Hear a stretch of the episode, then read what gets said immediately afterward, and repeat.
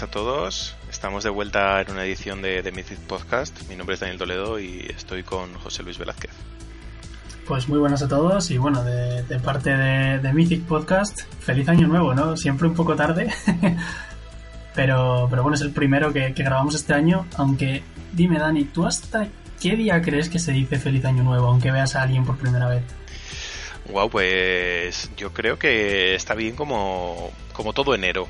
Para mí es un baremo lícito. Si ves, todo enero, Si ves a alguien el 31 de enero que no has felicitado el año nuevo y le felicitas el año, creo que sería correcto. Bueno, hoy es 21 de enero, estamos a martes, para que situéis vosotros también el día en que nos encontramos. Así que feliz año nuevo, estamos en estamos todavía en plazo. Sí, eh, pedimos disculpas por no haber grabado antes, pero bueno, el calendario en Navidad es apretado. Eh, hay que priorizar la familia y, tampoco ha habido eh, una densidad de eventos de Magic muy, muy alta, ¿no? Pero bueno, pero ya estamos aquí de vuelta porque ¿qué tenemos a la vuelta de la esquina, Joy? Pues la semana que viene, que será ya el día 1 y 2 de febrero, de hecho ya el día 31 de enero, viernes, pero bueno, ese fin de semana, el próximo, ah, tenemos un Magic Fest en Bruselas que va a tener el primer Players Tour de Europa a la vez que un Grand Prix, ¿verdad, Dani? Sí, es correcto. Es el primer Players Tour que comparte iniciales con los antiguos Pro Tours. Entonces, pues bueno, si le seguimos llamando Pro Tour, que seguro que, se nos escapa durante el podcast, tampoco pasa nada. Todos, todos lo, estamos haciendo. Y bueno, para este torneo, eh, que es un torneo premium, estamos clasificados bastante Soantel, ¿verdad? Sí, para este Pro Tour o Players Tour, o como cada uno lo quiera llamar. Nosotros diremos Pro Tour o PT, porque son muchos años llamándolo así y ahora ya pues, pues se nos ha quedado. Pues estamos clasificados, bueno, tú y yo en primer lugar, también Dani Martínez, también está Chobi, también está Oliveros, también está Genara. Y creo que no me dejo ninguno. Y después, pues de gente muy cercana a nosotros, pues tenemos a Esther, o tenemos a Robiño, tenemos a Joel. Y, y bueno, después eh, gente pues que conocemos casi de toda la vida, ¿no? Esta característica de los Players Tour es que al estar, vamos a decir, regionalizados, a ver tres a la vez, entre comillas, porque el de Estados Unidos es después. Pero al haber, al haber tres para la misma temporada, digamos, en todo el mundo, pues hay no el triple de clasificados, pero igual sí que el doble. Sí, hay muchos más clasificados y esto se, ha notado en este torneo, ¿no? No vamos a enumerar todos los españoles clasificados porque son realmente muchos. De hecho, mm, no, no sé tú, pero yo tampoco me sé todos los nombres en este momento. Ya, no, no, no, es imposible. Ya me pierdo un poco. Pero bueno, eh, sí que es eh, para mí el primer torneo tan premium al que va, al que está clasificado tanto jugador español, ¿no? También es cierto que cuando estamos hablando de este nuevo Pro Tour, mm, lo estamos equiparando un poco a los Pro Tours antiguos, pero no son exactamente lo mismo. Porque antes el Pro Tour era como el torneo de máximo nivel al que podía aspirar un jugador de Magic, y ahora, sin embargo, tenemos el Pro Tour Finals detrás de este, perdón, el Players Tour Finals detrás de este Players Tour eh, Regionals, ¿no? Sí, eso es. De hecho, bueno, nosotros lo seguiremos llamando Pro Tour. Eh, estos, el Finals igual lo tomamos como algo más. Estos Regionals, Player Tour Regional o como lo queramos llamar, eh, lo seguiremos llamando Pro Tour por comodidad, por costumbre, porque hay que ganar un PTQ para poder jugarlo, básicamente. Pero sí que es verdad que se ha notado pues que los PTQs ya no son lo que eran.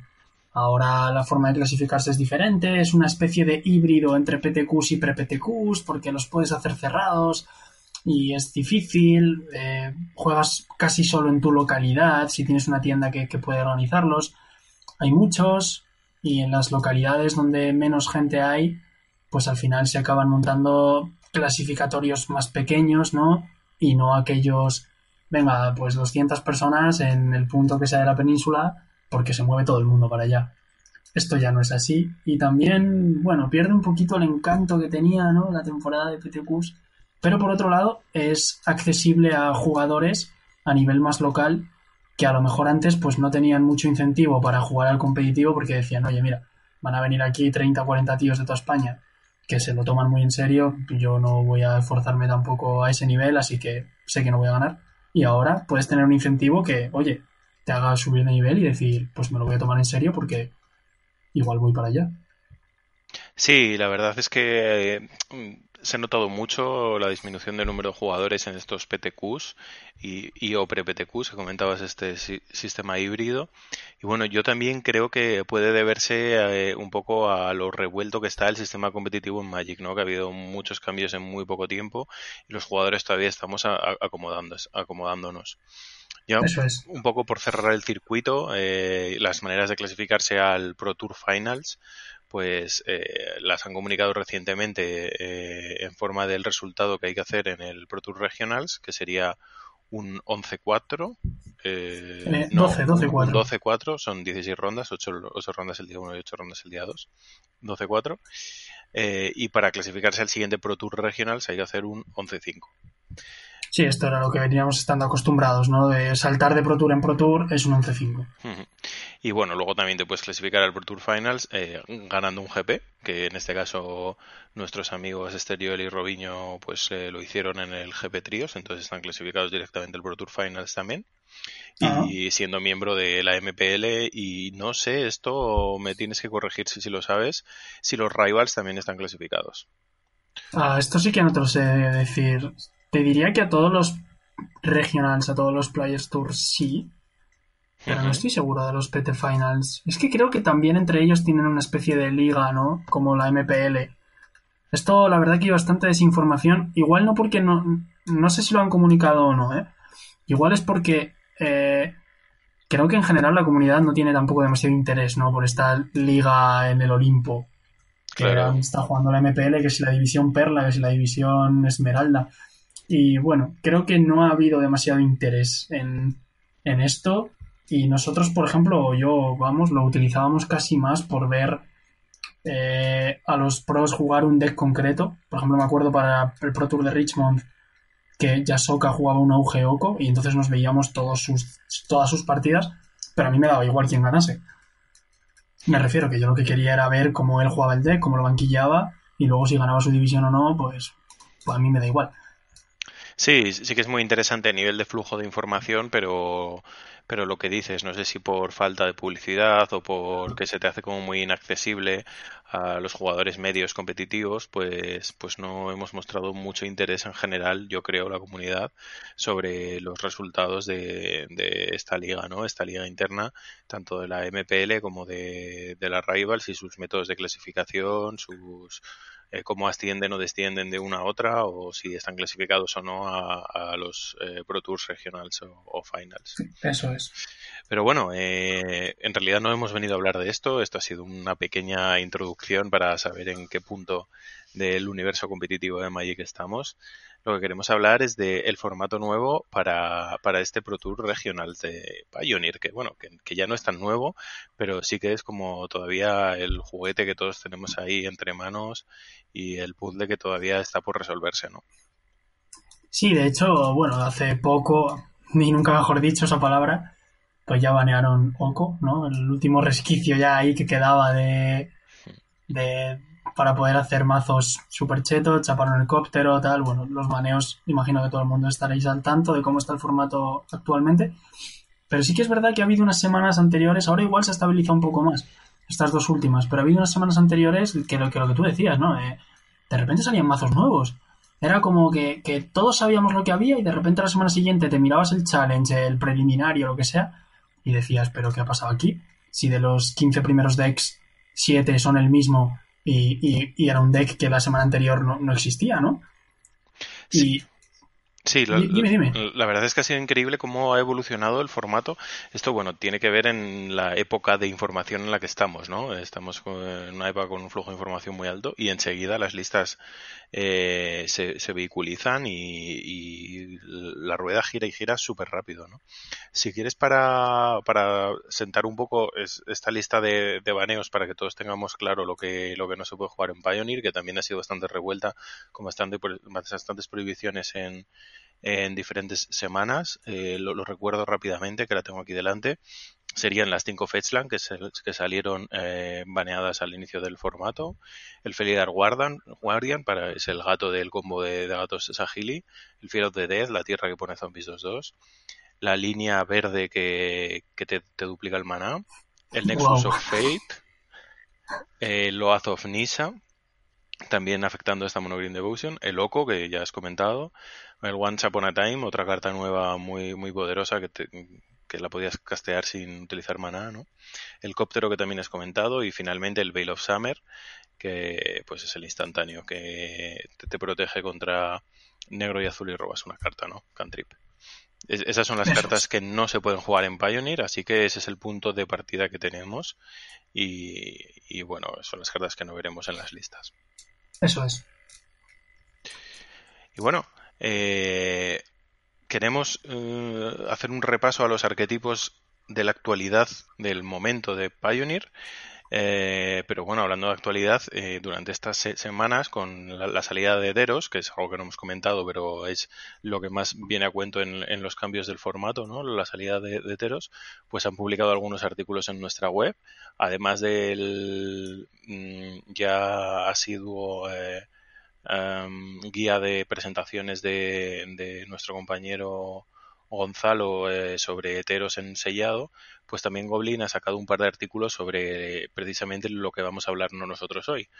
Eh, las cartas que, pueden entrar en las cartas de heteros que pueden entrar en Pioneer y bueno nosotros también eh, hablaremos de, de, los arquetipos del momento no eso es, de hecho, bueno, para, para hablar de los arquetipos del momento, como tú dices, pues vamos a seguir rigurosamente el orden, quizá un poco desactualizado, lo hablábamos un poco antes de, de, enchufarnos, de Goldfish, MTG Goldfish, que pues a día de hoy es la, es la página, pues vamos a decir, de referencia de casi todo el mundo, ¿no? Para mirar decklists. Y lo malo que tiene Goldfish es que tiene algo malo, es que te arrastra los porcentajes de metajuego pero eh, dándole igual peso al de este fin de semana pasado que al primero de hace tres meses, ¿no? Entonces, bueno, pues eh, la cosa cambia y es verdad que, que Golfis poco a poco se va ajustando, pero arrastra grandes cantidades de barajas que se pudieron jugar a lo mejor mucho hace tres semanas y a día de hoy se juegan mucho menos, pero siguen siendo de las primeras, ¿no? Sí, de hecho, eh, en esto tiene mucho que ver también lo que comentábamos de la, de la velocidad con la que avanza el, el metajuego, ¿no? Eh, la periodicidad que lleva Golfis para actualizarse y con la, con la que saca eh, barjas antiguas quizá era válida hace un tiempo, pero o quizá para otros formatos, pero para Pioneer por lo menos en las últimas semanas parece que se queda corta, o sea que, que vemos que están arriba barajas que ahora mismo ya, ya no son los verdaderos pocos del, formato.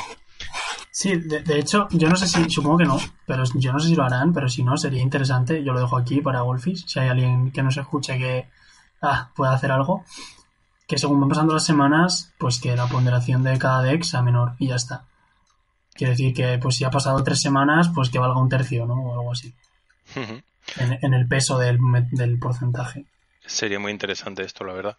Y bueno, el primer ejemplo lo, tenemos precisamente en la primera baraja representada en Golfis, que es esta Chonky Red, que la semana pasada parecía eh, indiscutiblemente la mejor baraja del formato y, sin embargo ahora, pues en el mayor torneo de referencia, que también es el torneo sobre el que más hablaremos durante el podcast, que es el Pioneer de Challenge de este domingo, ya que eh, no es un Pioneer Challenge eh, habitual, lo hay todos los domingos, pero este tiene eh, la peculiaridad de que lo han jugado muchos pros por la cercanía del, del, Pro Tour, ¿no? Entonces veremos entre las listas de arriba a muchos nombres conocidos que iremos mencionando. Y aquí en este Pioneer Challenge no hay ninguna Chonky en el top 16 y nos tenemos que remontar al top 24, eso sí, con un resultado de 5-2, empatada con, con muchas otras barajas por encima de ella. Eh, a, la Chonky Red de, de Reservasian, que como digo hizo 5-2 y que yo creo que la podemos utilizar para comentar un poco de qué va esta baraja, ¿no, Joy? Sí, eh, pues básicamente esta Chonky Red tiene dos grandes vertientes eh, dentro de, de, lo que es el mismo mazo que ahora comentaremos. En una de ellas se elige jugar Goblin Whirler, en otra no, dependiendo del número de tierras sin colores que queramos llevar, en este caso mutabovedas. Pero básicamente es una baraja entre el agro y el mid-range. Es agresiva, pero no tan agresiva como puede ser una Mono Red Burn, en el que su principal, vamos a decir, valor son las muy buenas criaturas que lleva junto con unas cuantas chispas de buena calidad, Wild Slash, Lightning Strike, las mejores del formato, y criaturas de muy buena calidad, como puede ser el Goblin Rable Master, el Glory Bringer, el Bone Cruiser Giant, que es este que tiene aventura, o cartas como Chandra, ¿no?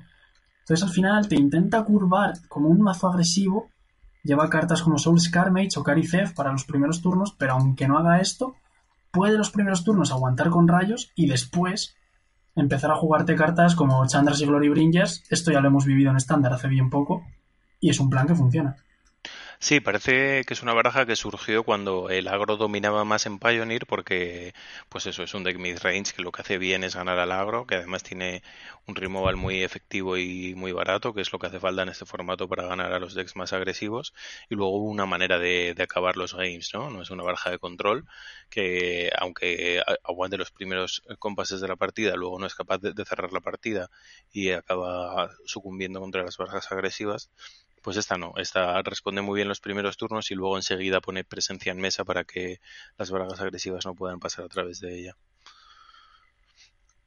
Y bueno, la verdad, la verdad es que sorprende mucho que solo haya una copia en este Pioneer Challenge eh, con 5-2 o mejor y, ya, dije que está en el top 24 pero quizá sea por el predominio de otras barajas que van un poco por encima de ella, ¿no? a ti qué te parece? Sí, de hecho, si nos remontamos no solo a este challenge, sino a torneos un poco anteriores, preliminares que hay prácticamente todos los días, vemos que Monored ha bajado, ha bajado en popularidad. Esto no quiere decir que en el GP de Bruselas o en el Pro Tour de Bruselas vaya a bajar de popularidad. Es un mazo que la gente tiene, que a la gente le gusta y es muy bueno. Puede que sea uno de los tres o cuatro decks más jugados en Bruselas en ambos torneos. Muy posiblemente sí. Pero desde luego que a día de hoy ya no tiene la posición de rey del formato que tenía hace tres semanas. Porque es que hace, o sea, hace unas semanas era un canteo, ¿no? Cuando había solo lo que tú dices, mazos agresivos. Pues claro, llega una baraja que lleva Chain Whirler y ya todos los drops uno prácticamente no valen porque te los mata gratis el Chain Whirler. Y si intentas ir un poquito más big, como hace la propia Monored, es que no puedes ser mejor que la Monored. No puedes llevar cartas mejores que el Glory Bringer, la Chandra, el Rable Master, etcétera, etcétera. ¿no? Sí, eh, como puedes ganar a esta monored, ir un poco más arriba, pero claro, sufrirás contra las barajas agresivas, presumiblemente, esto todo teorizando, pues es con dos de los otros cuatro arquetipos predominantes en Golfis, que luego comentaremos, que serían Blue White Control y, y Five Color Nigmicet, ¿no? que son las barajas que presumiblemente tienen el buen emparejamiento contra esta Chunky Red y que luego comentaremos. Pero eh, ya que enlazando con estos mazos agresivos de lo que de los que hablábamos eh, la siguiente baraja a comentar es la mono black agro que también ha sido reina del formato durante varios días. Se ha hablado mucho de ella parecía la mejor opción para ser agresivo en Pioneer durante muchos días. Y sí ha tenido presencia en este en este Pioneer Challenge. Ha habido dos listas con un 5-2 o mejor. La primera de ellas con precisamente 5-2 es de Alice 1986 y luego eh, Deo Jung eh, ha hecho 6-1 y se coló en el top 8 del torneo. Sí, de hecho, al final, bueno, esto va por. Si pierdes en cuartos, tal, pero bueno, perdió en cuartos de final mm. del torneo. Pero vemos que son unas Mono Blacks muy stock. Es una lista que, al igual que la Mono Red, que incluso la Mono Red tiene eh, lo de Chingwiller sí, Chingwiller no, es un poco lo único que hay que decidir. Estas Mono Blacks son incluso más stock todavía, ¿no? Son listas que están como ya muy, muy, muy estandarizadas. Y si vas a jugar una mono black, de las 60 cartas de base, probablemente haya 55 57 que tengas que jugar esas, porque son esas y ya está. Y luego es verdad que los banquillos, aunque tampoco hay mucha, mucha capacidad de innovar solo jugando un color, es verdad que se ve y me sorprende mucho una carta que lo juega Theo Jung, que juega cuatro copias, Luego veremos que otro gran jugador conocido también está jugando varias copias de esta carta, que es 4 Self-Inflicted Wounds. Wow, es una carta que llama mucho la atención, ¿eh? pero la verdad es que va súper bien en el plan de la baraja. ¿Por qué crees que están jugando esta carta? Pues esta la están jugando, bueno, para quien no lo sepa, es un conjuro por dos manas, uno y un negro. El jugador objetivo, bueno, el oponente objetivo realmente, sacrifica una criatura blanca o verde y si lo hace, pierde dos vidas. Esto se está jugando por la siguiente baraja que comentaremos, que es Five Color Nimbicet, que sus criaturas blancas y verdes, en este caso verdes, que utiliza al principio de la partida para fixar su mana, tienen Hexproof. Con lo cual, si queremos deshacernos de ellas, lo cual es un gran plan para desestabilizar el mazo, uh, esta es una casi la única carta disponible probablemente en el color negro para hacer esto. Y además le rascamos dos vidas, que oye, muy ricas. Sí, estamos hablando de la Silvan Cariatit y efectivamente es uno de los pilares de la Nismicet. Y bueno, en caso de que no tengan la Silvan Cariatit, te, vale para matar el propio Nismicet, ¿no? Porque también es, eh, o sea, es, de todos los colores, así que también es eh, verde, verde o blanco. Te, valdría para matar la Silvan, el Paradise Druid, te vale para matar el Siguerrino y el Nismicet. O sea, al final matas un poco todo. Ah, es verdad que esta Mono Black es el deck más agresivo que tenemos ahora mismo en el formato. Dentro, bueno, para quien no se haya dado cuenta, supongo que sí, Mono Red, Mono Black, Nimicet y Blue White Control son las cuatro barajas que tomamos como tier 1 para este formato. Y esta es la más agresiva de las cuatro, con bastante diferencia además. Y básicamente su game plan es no lleva ninguna carta que valga más de 4 manás y las únicas que valen 4 son los Rankle, porque las que llevan el Spawn of Mayhem este te lo van a jugar siempre por 3 o lo van a intentar con, el, con el espectáculo. Y es una baraja pues que es muy eficiente en cuanto a sus cartas, su maná, ¿no? Siempre va a vaciar la mano todas las partidas, no te va a pasar lo típico de me he quedado un poco atascado, no, esto con tres tierras vamos tirando y ya habrá tiempo de robar la cuarta si toca. Y, bueno, lo que busca pues es bajar un par de bichos o tres, los primeros turnos de la partida, los dos, tres primeros turnos, y a partir de ahí, pues con Zotsis, Fatal Push y algún otro removal y tal, pues intentar aguantar un poquito la mesa, abrir hueco a sus chinches y acabar ganándote, ¿no? Lo bueno que tiene es que sus criaturas, a pesar de ser pequeñas, son muy, muy, muy resilientes. Porque se van recuperando del cementerio con muy buena capacidad. Con lo cual es bastante difícil, pues a lo mejor tirar una ira y que eso gane la partida, ¿no? Porque al final va a poder siempre devolverse un bicho, una cucaracha al final del turno, pegarte, devolverte el champion porque te ha hecho daño y empezar otra vez a construirse desde el cementerio. También eh, otra, otras razones que le aporta esta recursividad y esta resiliencia pues son eh, las tierras que, a las que tiene acceso, ¿no? que en este caso serían las cuatro mutabóvedas que le permite limar los últimos daños y también los castillos que, le permiten ir robando cartas cuando se queda sin gas. ¿no? Es una baraja que difícilmente llega al punto en el que no puede hacer nada, ¿no? que, que, es lo que le suele pasar a las barajas agresivas. quizá esa sea su mayor virtud y por lo que eh, los jugadores de agro eh, la siguen eligiendo y, por lo que se ha convertido en el tier 1 agro del, formato. Eso es. Y de hecho, entre Mono Red y Mono Black, pues el emparejamiento, que yo sé que a vosotros os encanta que nos, que nos mojemos, para eso estáis aquí. Está bastante favorecida la Mono Red porque tiene mejor removal. Bueno, al final, si te gira, si te clava un Glory Bringer, todos sabemos lo que pasa. El Chingwirler, en caso de jugarlo, pues hace que te aguanta muy bien la mesa, tal. Esto no quiere decir que si juegas Mono Red y Mono Black le vayas a ganar, ni viceversa. Quiere decir que, a priori, pues Mono Red tiene un matchup favorable contra Mono Black. Aún así, Mono Black se mantiene tier 1. Claro, sí, Monoblack también tiene la capacidad de volverse bastante mid-range, sobre todo post-side, y entonces pues le planta un poco de cara así. Aún así, estoy de acuerdo en que el Beirin es eh, favorable para la Chonky Red. Como hemos comentado antes, esta baraja se ha diseñado básicamente para ganar a, los ex agresivos, a la otra red eh, más agresiva y a esta, a esta Monoblack ahora, ¿no? Bueno, la siguiente en la lista eh, es una baraja que quiere hacer más o, más o menos lo mismo que la Chonky Red, pero sacando más ventaja de cartas, ¿no? Yendo más al value todavía, y es una baraja que, claro, nos gusta a todos porque es la fantasía hecha realidad, y no nos reíamos de ella cuando no ganaba tanto, pero ahora que se ha construido bien y tiene las herramientas necesarias y el formato está en el punto propicio, pues en vez de reírnos, nos encanta, ¿no? Estoy hablando de esta Nip to Light o Five Color Nip Eso es, es lo que tú dices, es una baraja que no se engañe, la construcción, el nombre y el coste de sus cartas no es una baraja tan de control. Es una baraja bastante proactiva, a mi parecer. Es una baraja que busca girarse todos los turnos y seguir posicionándose muy bien en la mesa. Una baraja mid-range, como tú decías, como la Chunky Red, pero incluso con respuestas diferentes a la Chunky Red, evidentemente, pero incluso con menos cantidad de respuestas. Eh, al final la Chunky es una baraja que, que si cuentas los Glory Bringers y las Chandras como removal, lleva más de 20.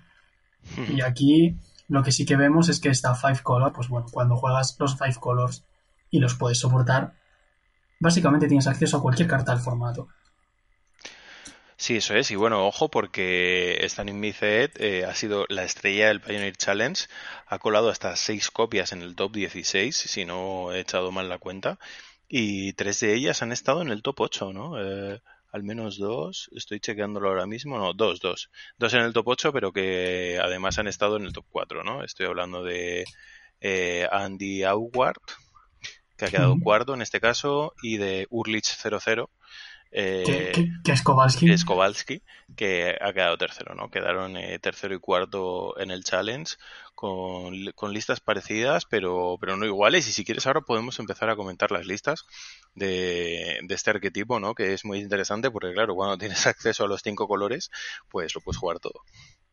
De hecho, hay una cosa que me, que me sorprende mucho, esta es un poco anecdótico, ¿no? Pero la semana pasada o hace dos hubo... eh, no sé si era... No, eran los PTQs. Los PTQs, que hubo, hubo un Grand Prix de Modern, que fue cuando banearon el Oco y todo esto. Y hubo tres PTQs ese fin de semana de Pioneer. Uno el viernes, uno el sábado y uno el domingo, ¿no?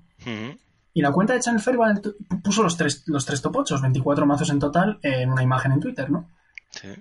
y no había ninguna Five Color ni mi set. Y sin embargo, ese mismo fin de semana, esos mismos días, se celebró el challenge de todos los fines de semana de Pioneer Ujú. Y hubo cuatro en el top 8. Esto nos hace ver, esto nos hace ver cómo es el avance del formato en un lado y en el otro, en físico y en el, y en el mall, ¿no?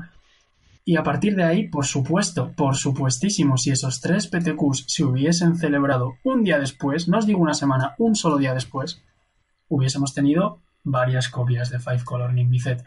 El mazo es el mazo del momento, probablemente ahora mismo el mejor mazo del formato, uno de los tier 1 indiscutibles, y es que de esas versiones que yo digo de hace una o dos semanas a las que vamos a comentar ahora, ha habido una grandísima evolución. Es lo que estábamos comentando. Si juegas todos los colores, no será por falta de cartas para probar. Sí, sí, eso es. Y bueno, antes de seguir con estas, estas mm, variantes en la Nimby eh, tengo que decir una cosa, que es que eh, la séptima del Pioneer Challenge, que antes nos, nos lo hemos saltado, en realidad es una Chunky Red, aunque no está catalogada como tal porque lleva un pequeño splash negro para jugar eh, Scrap, Scrap Hips, la- la- las cucarachas de base, y es un poco diferente a lo que estamos acostumbrados, ¿no? Porque Es, también es un poco vehicles esto. Kiran, es- Sí, también lleva. Kiran, pero bueno, sí, es una mezcla, pero creo que merece ser catalogada como similar a, Como- a Chonky Red. Y por hecho, eso ahora- ahora- quería hacer la mención especial. Ahora que dices esto, eh, una cosa que leí por Twitter el otro día, no sé exactamente a quién, eh, que decía que, bueno, eh, Chonky Red tiene un, ya lo podemos ir adelantando, tiene un emparejamiento bastante complicado contra Five Color Nimby Fed. Al final son dos mazos que buscan hacer más o menos lo mismo en cuanto a posición de mesa, pero la Five Color Nimby Fed te pega palizas. Porque Sí. al final, pues es mucho mejor haciendo esto, ¿no? Y decían que, que la única manera de con una baraja de base roja para ganarle a Fed era empezar a jugar amenazas de coste 2 y empezar a pincharle de verdad eh, y jugar Goblin Chin Whirler, ahora que juegan Paradise Druid, que ahora lo comentaremos, ¿no? Pero, pero que la manera era, pues eso, hacer turno 2 Kiran, turno 3 Chin Whirler tripular y pegar y empezar a hacer ese tipo de jugadas para no, no dejarle hacer bien su plan y meterle presión. O sea, la, manera es pasar por debajo, no, no pasar a través. Sí, sí, correcto, porque mm, si te vas a la guerra de Value con Inmicet, pues simplemente te, te resuelven una de las criaturas que da nombre al mazo, el Inmicet, y es que eh, con, eh, con, esa única jugada ya te aplastan ventaja de cartas. O sea, Eso es. Para el que no lo sepa, que supongo que sí a estas alturas, el Limicet es un, es un 6-6 por, es un 6-6 vuela por 5 manas, uno de cada color, que cuando entra en juego eh, te permite mirar 10 cartas de tu biblioteca y quedarte una de cada gremio, así dicho eh, sí. de manera eh, pop, pop, popular, ¿no? Básicamente te deja quedarte una Zoria, una Rakdos, una Golgari, una que compartan dos colores. Eso sí, no te puedes quedar una de tres colores, no te puedes quedar, por ejemplo, un Sierrino. Ni tampoco otro Nimicet, ni nada así. Tienen que ser cartas de dos colores. Por eso también la, al construir el mazo, pues a lo mejor si veis alguna carta que nos cuadra mucho y decís, oye, pero si esta es peor que esta otra que es de un solo color o de tres. Bueno, pero es que no la coge el Nimicet, ¿no? Entonces, bueno, intentas aprovechar al máximo cada Nimicet que te dé pues tres o cuatro cartas por lo menos. Sí, eso es, eso es. Y bueno, pues mmm, sabiendo que Nimicet gana estas Chunky Red, a esta, eh, o esta RB de que el Master P, que ha quedado séptimo en Pioneer Challenge, si quieres nos adentramos ya en la profundidad de estas listas, que la verdad es que yo estoy deseoso, porque tú has jugado mucho más Pioneer las últimas semanas, yo he estado más pendiente de la parte delimitado del, del Players Tour, Así que coméntame, coméntame, ¿qué te parecen estas listas? Pues hoy, a día de hoy, me parecen súper refinadas porque el, el, problema de este mazo, como cuando juegas cinco colores con cualquier mazo, es la base de mana. Si la base de mana no te traiciona, juegas el mejor mazo del formato porque al final, como has metido las cartas que tú has querido, pues habrás metido las mejores. No vas a jugar encima las malas. Y bueno, pues eh, si el mana funciona, ganamos. Muy interesante esto, un momento, un momento. Si el mana funciona, estás hablando de la base de mana. ¿Qué diferencias hay entre las bases de mana, no? Porque eh, hay bases de mana bastante diferentes, bastante diferentes, o sea, hay listas que solo llevan 24 tierras, la mayoría llevan 26, hay alguna que lleva 27, algunas se juegan tierras triples, otras no, templos, fastlands, mana confluence, bueno, yo he visto de todo. Pues sí, esta es la parte más frágil del mazo y la parte que más controversia trae. Yo estoy seguro de que todavía queda mucha, mucho margen de mejora aquí, por lo que tú dices, porque cuando tú ves listas arriba que tienen esto muy diferente, no puede estar todo el mundo en lo cierto. Porque además la base de hechizos se parece mucho de una a otra. Yo creo que está bastante trabajada. Si miras una de hace dos semanas y una de ahora, verás que hay cambios sustanciales. Creo que está bastante trabajada, pero creo que una de las claves de jugar este mazo puede ser invertir un poquito de tiempo en realmente mejorar la base de mana. Eh, quizá no se pueda mejorar mucho, de tal y como está, porque las tierras que están en el formato son las que son y no podemos inventarnos otras. Pero creo que el margen de mejora aquí es, es, importante. Es posible que alguien haya encontrado ya una configuración muy buena y el resto de gente pues esté reticente a copiarle por razones X tal. Pero sí que es verdad que yo he jugado en el mall esta baraja unas cuantas ligas y he jugado mirrors y me he encontrado a veces con que teníamos tierras totalmente diferentes en la mesa. Hmm. Sí, mira, por poner un ejemplo, estoy viendo ahora mismo, tengo delante la de Kowalski, ¿no? El que ha quedado tercero en el Pioneer Challenge. Uh -huh. Y estoy viendo que solo lleva dos Fastlands, Fastlands estos dos Botanical Sandum, cuando he visto listas que llevan hasta 5 o 6. Lleva dos tierras triples, si no me confundo. El Nomad Outpost, eh, no, tres, perdón. El Nomad Outpost, que es la Mardu, que, que la, la verdad no la había visto nunca en ninguna lista el Frontier Bivouac, que es la Temur, que esta sí que la había visto, y también uh -huh. la Sound Steppe Citadel, que es la Abzan, ¿no? Eh, la, yo, yo estaba acostumbrado a ver la Temur y la Abzan, pero no había visto la Mardu todavía. Lleva hasta tres tierras triples. Y luego lleva también un compendio de, de templos, bueno, lleva dos en concreto, el Green White y el Blue Black, ¿no? El Plenty y The Zate, y creo que no lleva ningún, ningún templo más.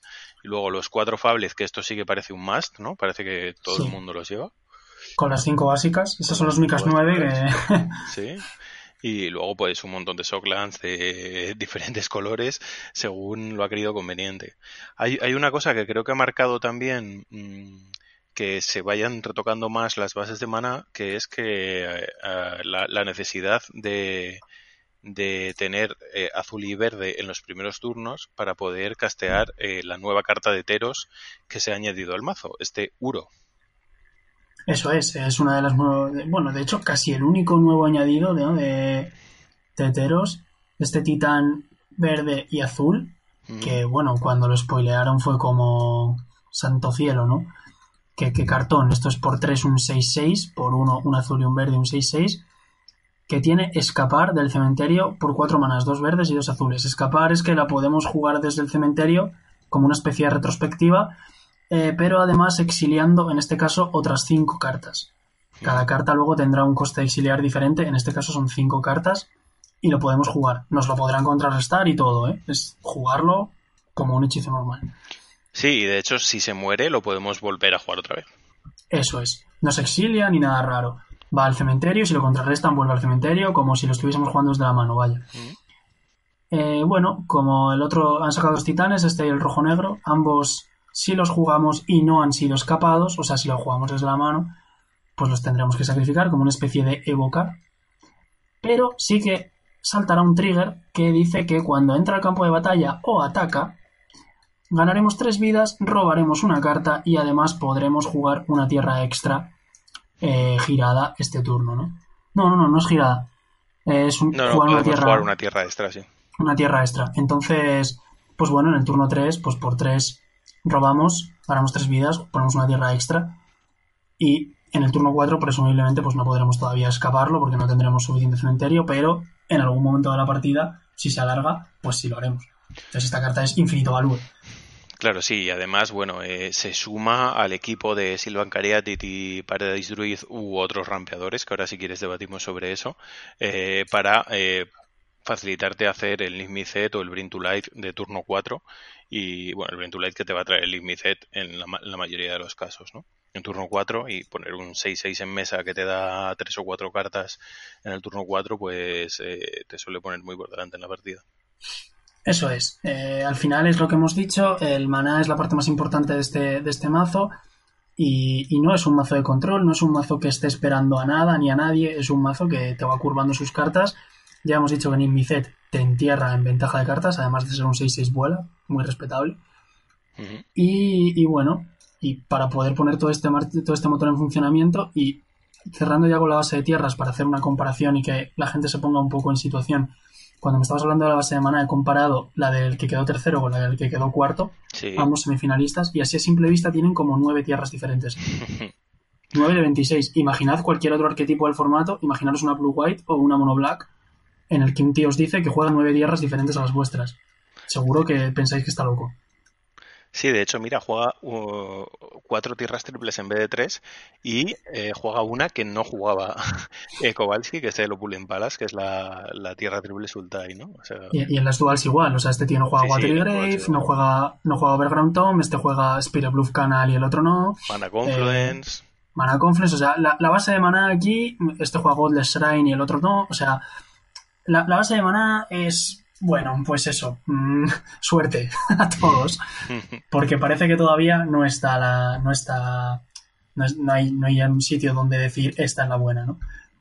Sí, y, además que depende también de la construcción que hagas, que claro, claro, claro, es, muy relevante y por eso también no hay una que sea la mejor, sino porque dependerá de las cartas que elijas, la base de mana tendrá que ser de una manera u de otra que esa es otra y ahora lo pasaremos a verlo, pero antes vamos a ver que como esta base de mana es un poco desastre, al final no se pone de acuerdo la gente, seguro que si habéis jugado al mazo os ha pasado, que os habéis quedado ahí, oh, me falta el rojo, mierda que con estas tres tierras no puedo sacar los tres colores, esto nos ha pasado a todos, cuatro cariatis no eran suficientes, así que tres Paradise Druid para acompañarles, siete aceleradores con Hexproof, que nos dan cualquier color.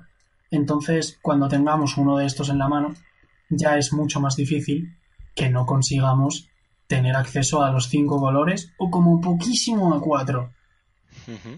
Que parece que es indiscutible esta Silvan Cariatis, ¿no? Eh, tiene S-Proof, cuando da mana también tiene S-Proof, no como el Paradise Druid.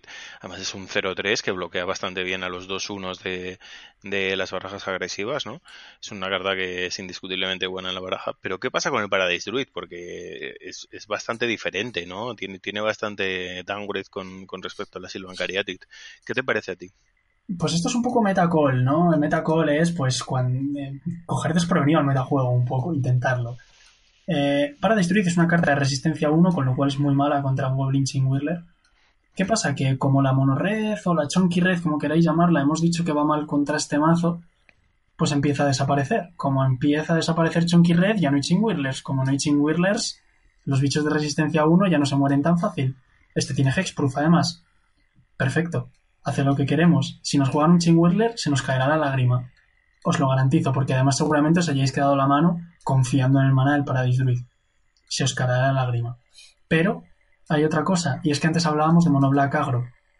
Dijimos que Mono Red ganaba Mono Black. Pero ¿qué pasa con Mono Black y Nimicet? ¿Quién está favorecido ahí?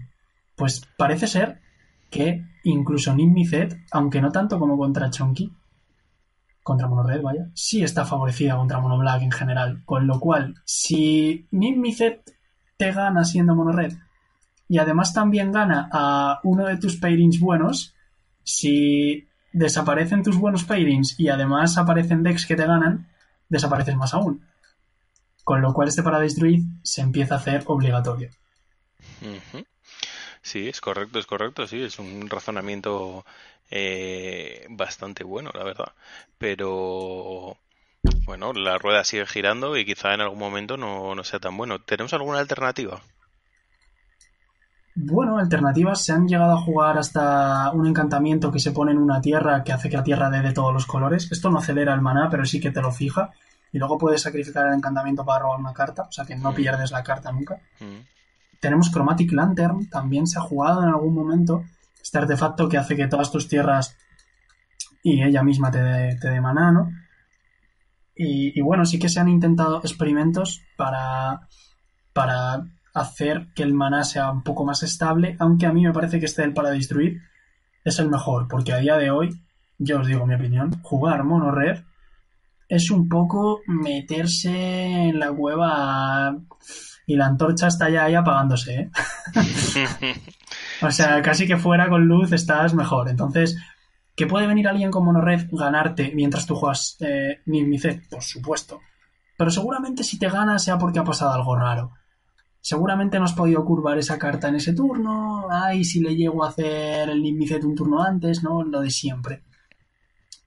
Entonces, bueno, creo que este mazo ahora mismo considerado el mejor del formato, probablemente. Y eh, creo que la carta que más estabilidad le da, además de todo esto, ¿no? Además de todas estas Silvan Cariatis y Paradise que son necesarias, creo que la carta que hace que este mazo sea posible y sea un all-star es el Bring to Light. Bueno, esto es muy, muy interesante, ¿no? Eh, claro, cuando tienes acceso a, todos los colores, pues una carta como el Bring to Light, que es eh, un tutor literalmente, pues es muy, muy buena. Y bueno, la hemos visto en diferentes construcciones, eh, en diferentes formatos. Se jugó en su estándar junto con el Sigue Rhino también. Esto es muy interesante. Y aquí, pues, sobre todo está para tener más copias del Nick que es la carta que te hace ganar todo el tiempo, pero pero otras balas de plata que, te sueles buscar pues son precisamente los guerrinos que yo creo que es otra de las cartas que le da sentido a la baraja y, lo bueno es que son contra, contra los decks agresivos, ¿no? Y, y también eh, los sweepers, ¿no? Sobre todo este Supreme Verdit, tener acceso a, a, en realidad cinco iras cuando solo estás jugando una, pues es, es muy interesante. Es una ira por cinco, pero es una, no deja de ser una ira cuando lo hacemos con el Bring to Light. Pero bueno, eh, veréis un compendio en todas las listas de 1, 1, 1, 1, 1. Ya todo confluye, ¿no? Al final coinciden muchos 1 por de baraja en baraja, pero es posible que veáis 1 por que os parecerán muy chulos, muy locos, algunos peores, otros mejores. Bueno, eh, cada uno al final juega un poco las cartas que con los que mejor resultado ha tenido, las que más le gustan, las que mejor le parece que van a estar posicionadas. Y, lo bueno que tiene este mazo es que tiene cabida para todas ellas. Mientras no toques el esqueleto de aceleradores, Bring to Light y, y el resto es casi un poco a gusto del consumidor.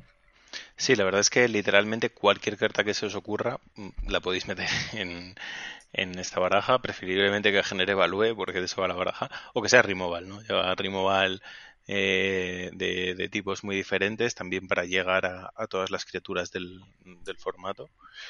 Y, bueno, también pues vemos ese coste 5 extra, además de los Nimicet, que es algo también controvertido y por lo que te quería preguntar. Yo creo que las posibilidades son, aunque puede haber alguna más que, me puedes decir, o bien la cuarta copia del Nimicet, que es el nivel 3, o bien el Tolsimir, esta criatura blanca-verde que te deja un lobo y hace que pelees el lobo y también te, da vidas, ah. y el Scarabot, ¿no? El Scarabot que, que, que, nos encanta a todos, que todos conocemos, un 5-5 Dimir por 5 manás, que por 4 manás nos reanima criaturas del cementerio y las pone como 4-4 en el campo de batalla. Sí, eh, a, mí, a mí personalmente, bueno, el Torsimir parece un poco obligatorio, ¿no? En todos los mazos, es como que, lo lleva todo el mundo, ¿no? Eh, es una carta muy buena, porque las situaciones donde te la buscas va a ser realmente devastador. Y, y creo, yo soy muy fan del, del Scarab God, y, y la verdad es que creo que a día de hoy el matchup más importante para, para Five Color Nimicet es el Mirror. Y creo que el Scarab es una de las cartas más, más poderosas en el Mirror, eh, teniendo en cuenta que ninguno de los dos resuelve un Nimicet. Claro, evidentemente el Nimicet es la mejor carta del mazo y si tú te robas cinco cartas y tu rival no, pues le ganarás con ellas. Y el Nimicet además es un 6-6. Sí, aquí, bueno, podemos incluir que pues el primer paso para ganar el mirror es quitarle los Nimicet al otro. Eh, Con el ego, esto lo hace el humor cego, que está que la mayoría de las, de las listas lo juegan de base precisamente por esto. Eh, también para afrontar los emparejamientos de combo, que es contra lo que peor va el deck, sin, sin duda alguna pero eh, sobre todo para ganar este mirror quitándole los Nimicet Reborn al otro. Esto parece un poco extraño porque no es el concepto de los mirrors de midrange, ¿no? Quitar, quitarle las cartas buenas al otro con efectos de extracción. Pero es que aquí te da tantísima ventaja de cartas el Nimicet que, que es la, manera de, de ganarlo. Es, eh, es un poco contraintuitivo. Yo la primera vez que lo vi dije, madre mía, pero ¿cómo se, puede estar ganando esto así? Pero es la realidad, sí, sí. Con el humor de le quitas los Nimicet al otro y cuando tú juegas tu primer Nimicet, que todo se ha dicho, se responde fatal. El 6-6 vuela de coste 5 en el formato. Hay, hay muy pocas cosas que lo maten. Ahora se está empezando a jugar alguna más, ¿no? Este Dreadboard, este Uterend, pero ya está, ¿sabes? No, no puedes matarlo con casi nada más en la baraja. La ira, el Supreme Verdit pero, pero, pero poco más. Entonces ya cuando resuelves el índice, pues ya te pones muy, muy por delante. Esto además hace que una de las cartas más importantes del, emparejamiento sea el Teferi. Es una carta bastante mala contra Mono Red y contra Mono Black, y sin embargo, aún así, alguien como Kowalski, ¿no? que, esperamos que tiene criterio, mete 4. Eh, realmente el, el, Teferi pues lo que hace es anular el Bring to Light, porque no puedes. Cuando tú buscas con el Bring to Light y juegas tu carta, el Bring to Light está todavía como en la pila, ¿no? Es un efecto de resolución y pones un spell en la pila y entre medias. Esto el Teferi no te lo deja hacer porque solo podrías jugar cosas a velocidad de conjuro y no estás dentro de. O sea, no, cumples la condición, con lo cual, si tu rival tiene un Teferi y tú tiras un Bring to Light, pues habrás pagado 5 para bajar tu biblioteca y exiliar una carta. Y, y además, si resuelves un Nimicet porque tu rival aún no te los ha podido quitar y tenías un Teferi en mesa, te lo puedes subir a la mano al instante para volver a resolverlo al turno siguiente y generar más value todavía. Esto también pasa con, el Sieguerrino y, y bueno, también con el Uro en el caso de que no lo tuviésemos que sacrificar por si queremos seguir robando cartas y demás. Con lo cual, Teferi, una de las cartas más importantes también para el Mirror. Y llevar cuatro, desde luego, que te posiciona en una mejor situación que llevar dos.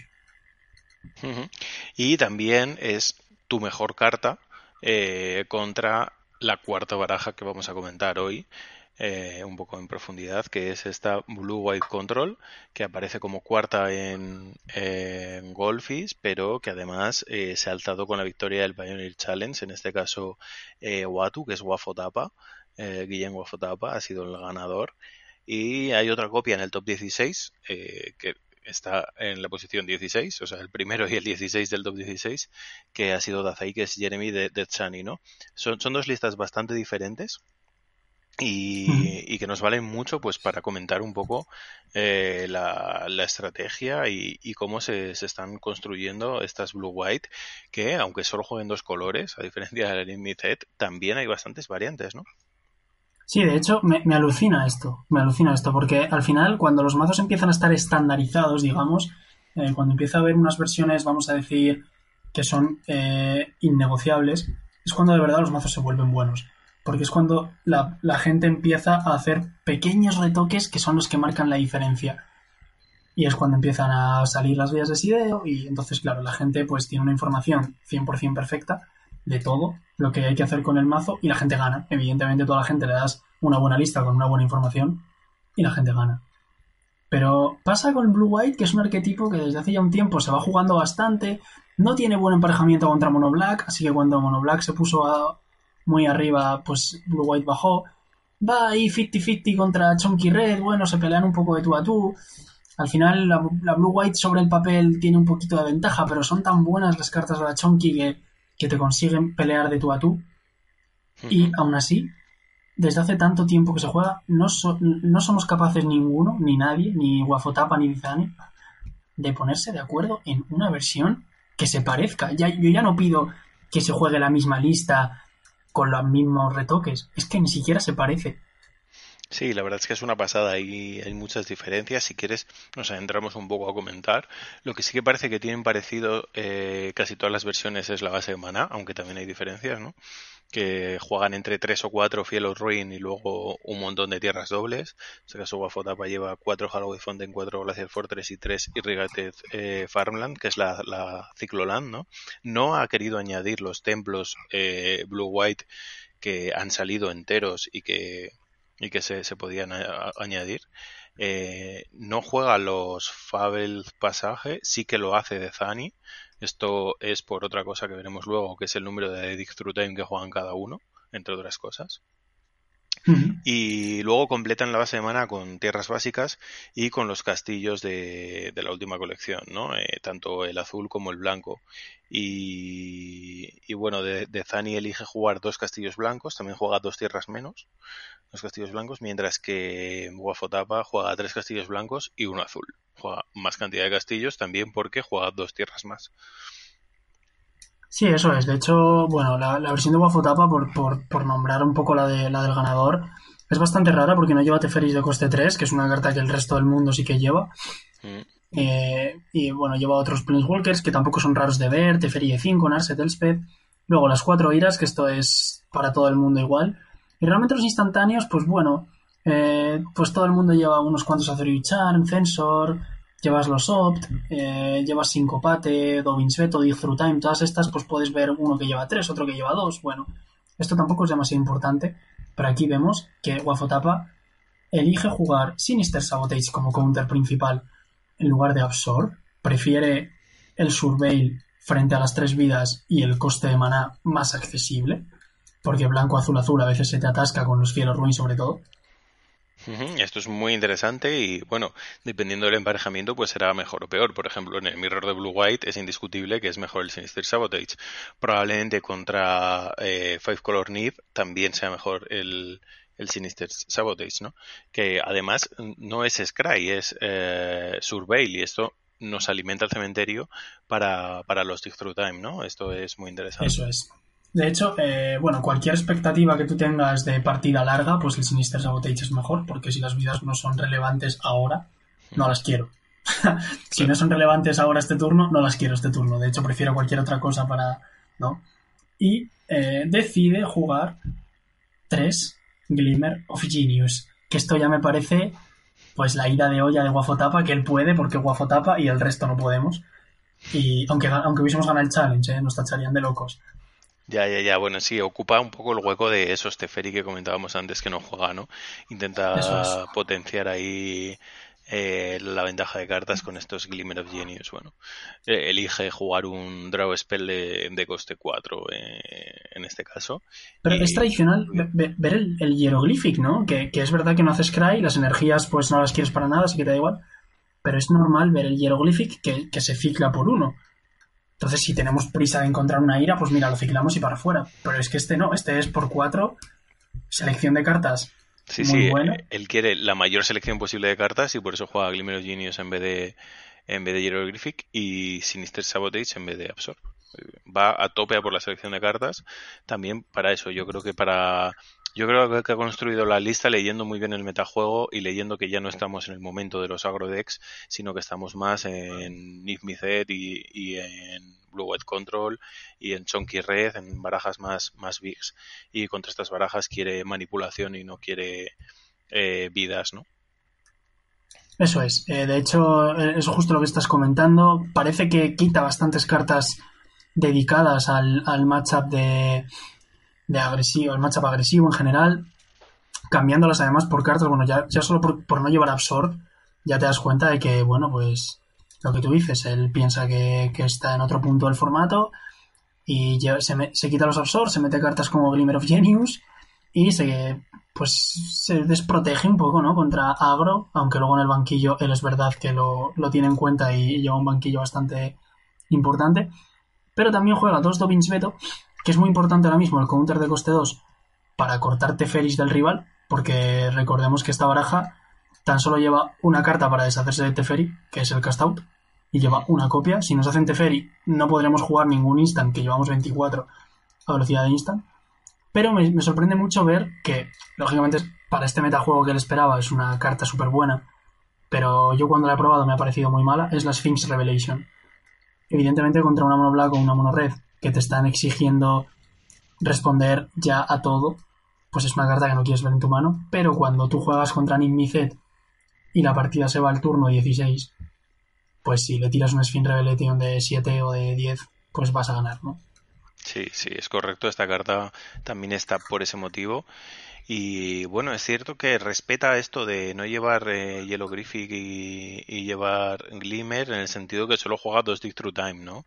Eh, tiene menos maneras de, llenar el cementerio y por eso solo juega dos copias, eh, a diferencia de otras listas que juegan tres o incluso cuatro.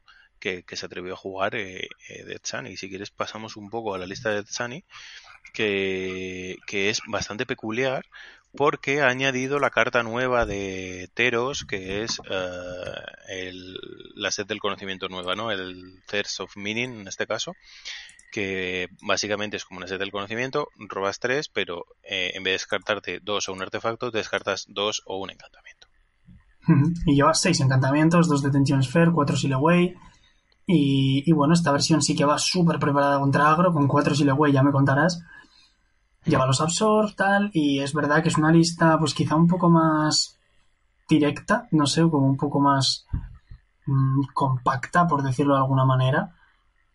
Y, bueno, realmente eh, creo que pensaban un poco diferente ambos, ¿no? Porque como que es verdad que sacarle partido al First for Meaning con los encantamientos está muy bien, pero uno de ellos llevaba 6 spot removal con 4 iras y el otro llevaba un spot removal con cuatro iras. Entonces, bueno, eh, o esperaban diferentes eh, emparejamientos o de, Zani decidió, o Guafotapa, que ganaban al matchup contra el que hemos preparado iban igualmente.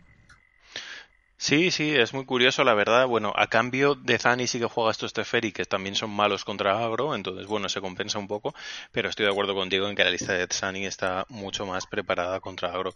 Quizá esto sea consecuencia directa de jugar precisamente los Thirst of Meaning, ¿no? Porque le obliga a jugar los encantamientos y también le facilita eh, que cuando no quiera estos encantamientos se, lo pueda, se los pueda descartar fácilmente. Por ejemplo, el Mirror de Blue White, de Sunny podrá hacer el Cerso Mini y descartarse un Silaway o dos Super Inverted que no valen para nada, mientras que Wafotapa no podrá hacerlo. Entonces, bueno, esto es interesante también. Juega más cartas muertas en el Mirror de Blue White, pero a cambio juega una forma de, de, sacárselas de encima. Sí, de hecho, en el Mirror de Blue White la versión de Zani va peor seguro porque no lleva castillos azules. Entonces, eh, esto, vale que están los filos ruin y demás, pero, pero llevar dos castillos menos en general se, se va a notar. Y ah, hay otras dos Blue Whites más en el top 32 que son más, más normales quizá, pero bueno. También por, por nombrar un poco el arquetipo, eh, creo que este es un mazo que nació un poco en desventaja por una de las barajas que al principio estaba muy, muy fuerte, que es Ramp. No tiene buen matchup contra Ramp por la configuración de, las, de esas barajas que llevan cuatro Wallbreaker. Pasaremos a comentarla así por encima. Pero Ramp se ha quedado un poquito relegada y por los mazos agro y tal. Y entonces, pues bueno, Blue White ha vuelto ahí a, a resurgir y, y se ha hecho uno de los cuatro tier 1 para mí. Estos son los cuatro tier 1 indiscutibles. Es cualquiera de estos mazos, estás jugando un mazo bueno. Lo que sí que digo, en mi opinión, Nimbizet gana a Red y gana a Black. Un poco menos a Black que a Red, pero para mí le sigue ganando. El Mirror, pues habrá que encontrar una fórmula. Y el matchup contra Blue White eh, es extraño porque los Teferis hace que todo sea muy ridículo, pero ante ausencia de Teferis la Blue White está favorecida porque lleva muchos más counters y más, más ventaja de cartas. Y ya dijimos antes que Red va bien contra Black, mal contra Nif, 50-50 contra Blue White. Y la Blue White, pues ya lo hemos dicho todo. Creo que va mal contra Black, 50-50 contra Red y creo que sí que puede estar aventajada contra Nif. Entonces vemos que los cuatro bazos están bastante, bastante equilibrados, ¿no? Como que hay uno al que ganas, otro al que peleas y otro que te gana, ¿no? Pero me parece que en general la que mejor sale de esto es Five Color Nif. El problema de ese mazo es que cuanto más te quieras preparar contra el Mirror y contra Blue White, más te puede atracar una mono black. Sí, el problema y bueno, y la virtud, porque al jugar los cinco colores tienes la posibilidad de adaptar tu deck prácticamente como quieras. Exactamente. Eh, esto, esto es muy interesante. Yo, yo voy a estar de acuerdo contigo. Mi favorita también es la Five Color entre estas cuatro. Eh, pero bueno, hay otros actores que intentan romper esta armonía, ¿no? Intentan colarse por ahí. Ahora los comentaremos, pero antes no se me quiere pasar eh, comentar una carta del banquillo de Guafo Tapa que también viene con Teros y este es este Dream Trawler. ¿Qué te parece? Pues este Dream Trawler ya lo estaban diciendo por ahí, que si era el nuevo Van que si tal, bueno. Eh, para quien no sepa lo que hace la carta, pues básicamente es por 6 manás, 2, 2 y 2, hace un blanco. 3, 5 vuela lifelink, que cuando robas una carta gana más 1 más 0. Cuando ataca robas una carta, o sea que si lo bajas al siguiente turno pues será 5-5, ¿no? La del turno y la de ataca. Y si te descartas una carta, le das Hexproof hasta el final del turno y lo giras. Con lo cual si lo bajas y no te mueres a la vuelta, eh, pues básicamente es un Van Slayer con Hexproof. ¿no? Sí. Entonces, si lo bajas, eh, muchas veces el Van Slayer, pues lo bajabas, eh, bueno, el Van Slayer, la lira, la bajabas para bloquear morirte, pero si no ocurre esto, pues es una carta que desde luego no solo está muy bien en contra agro y aguantar, es que en el mirror de control, como la claves, aparte de lo poco que va a tener el rival para quitársela, no se la puede quitar porque tiene Hexproof y se va a haber quitado las iras. Entonces, si, si, te lo metes y, y, la consigues clavar, es difícil clavar un coste 6. Pero, pero si lo consigues, pues ya tienes ahí un bicho que, game. Sí, también a partida larga contra Nismicet puede ser buena. habría que estudiar los banquilleos y si sería bueno metérselas o no, pero parece sensato, parece sensato. Claro, esto es justo lo que hablábamos antes de comentar el mazo. Cuando todas las personas les das una lista como esta nueva y no saben banquillar, yo tampoco sabría, mm. pues se cometen errores que, que a lo mejor de otra manera pues te habrían dado rondas que perdiste. Es lo que tú me dices, ¿me meto el Dream Trawler contra el Mirror o contra el Fed? Buena pregunta. Preguntemos a Guafotapa, ¿no? Solo él lo sabe. Y este, esta es una de las cosas que te echan para atrás a coger un mazo como este. Que realmente, si, si aunque lo cogiese más gente y ganase con él, si no te dan la información, si tú no tienes capacidad, tiempo o ganas de sacar esa información, de, de descubrirla, digamos, por ti mismo, pues no puedes jugar este mazo, porque no vas a saber qué hacer. Correcto, sí, sí, sí.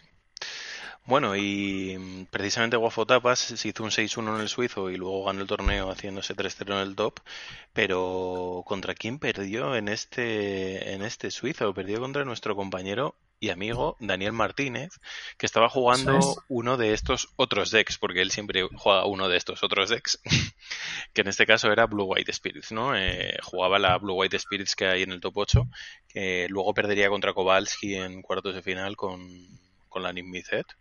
Eh, ¿Qué te parece esta Blue White Spirits? Está bastante representada, ¿eh? La vemos ahí en, en Golfis como una de las ocho barajas más representadas, pese a lo que hemos hablado de, de la actualidad que, puede haber ahí o de, o de esa actualidad. Pero bueno, que no es un deck que solo juegue Dani Martínez, vaya. Yo creo que es un deck que de hecho ahora está, está en su mejor momento, ¿eh? Y, es, o sea, antes no se jugaba nada. Es un deck que no va muy bien contra salidas muy agresivas del rival, especialmente barajas como, como Monogreen, que comentaremos luego también. Grandes, o sea, no tienes forma de, matar un elfo de Janowar, ¿no? Entonces, pues, te curva y al final te baja un Galta 12-12 roya por muchos espíritus que tengas. O le matas de vuelta o se acabó, ¿no? Pero contra estos mazos como Nimbicet o incluso contra Chunky Red, ¿no? Que, buscan resolver cartas de coste 4 o 5, pues es una baraja muy puñetera. Porque juega mucha velocidad instantáneo, tiene los Rattle Chains ahí para truquearte, que te lo juega todo instant, da Proof por aquí, de repente te baja un, un Mausoleum Wanderer que no te deja resolver ese Bring to Light, eh, tiene el Spell Queller, de repente te haces el Flesh Spirit y tu ira ya no vale, y tiene 8 Lords, los 8 son buenos, que de repente cuando tú te pensabas que, podías aguantar dos turnos, te hace Lord de la nada, te pega y, no perdona. ¿Cuál es el problema de este deck? Es un problema que eh, es, un, deck que vuelve muy mal desde una posición de, desventaja. No lleva removal, solo cuatro Breeze en Borrower para devolver algo a la mano. Entonces es un deck que si le clavas tres bichos en la mesa, mm, su única manera de quitárselos de encima va a ser bloqueando y que la base de maná, a pesar de jugar solo dos colores, es una base de maná.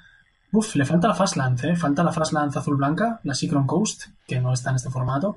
Y se nota mucho. Yo vi, a Dani las partidas y. Y, joe. Cómo le traicionaba la base de maná, se robaba llanura, muta, bóveda y no podía jugar doble spell porque no tenía dos azules y cosas de este tipo. Glacial Fortress con muta bóveda y no podía curvar esto le pasaba más de lo que quizás imaginéis.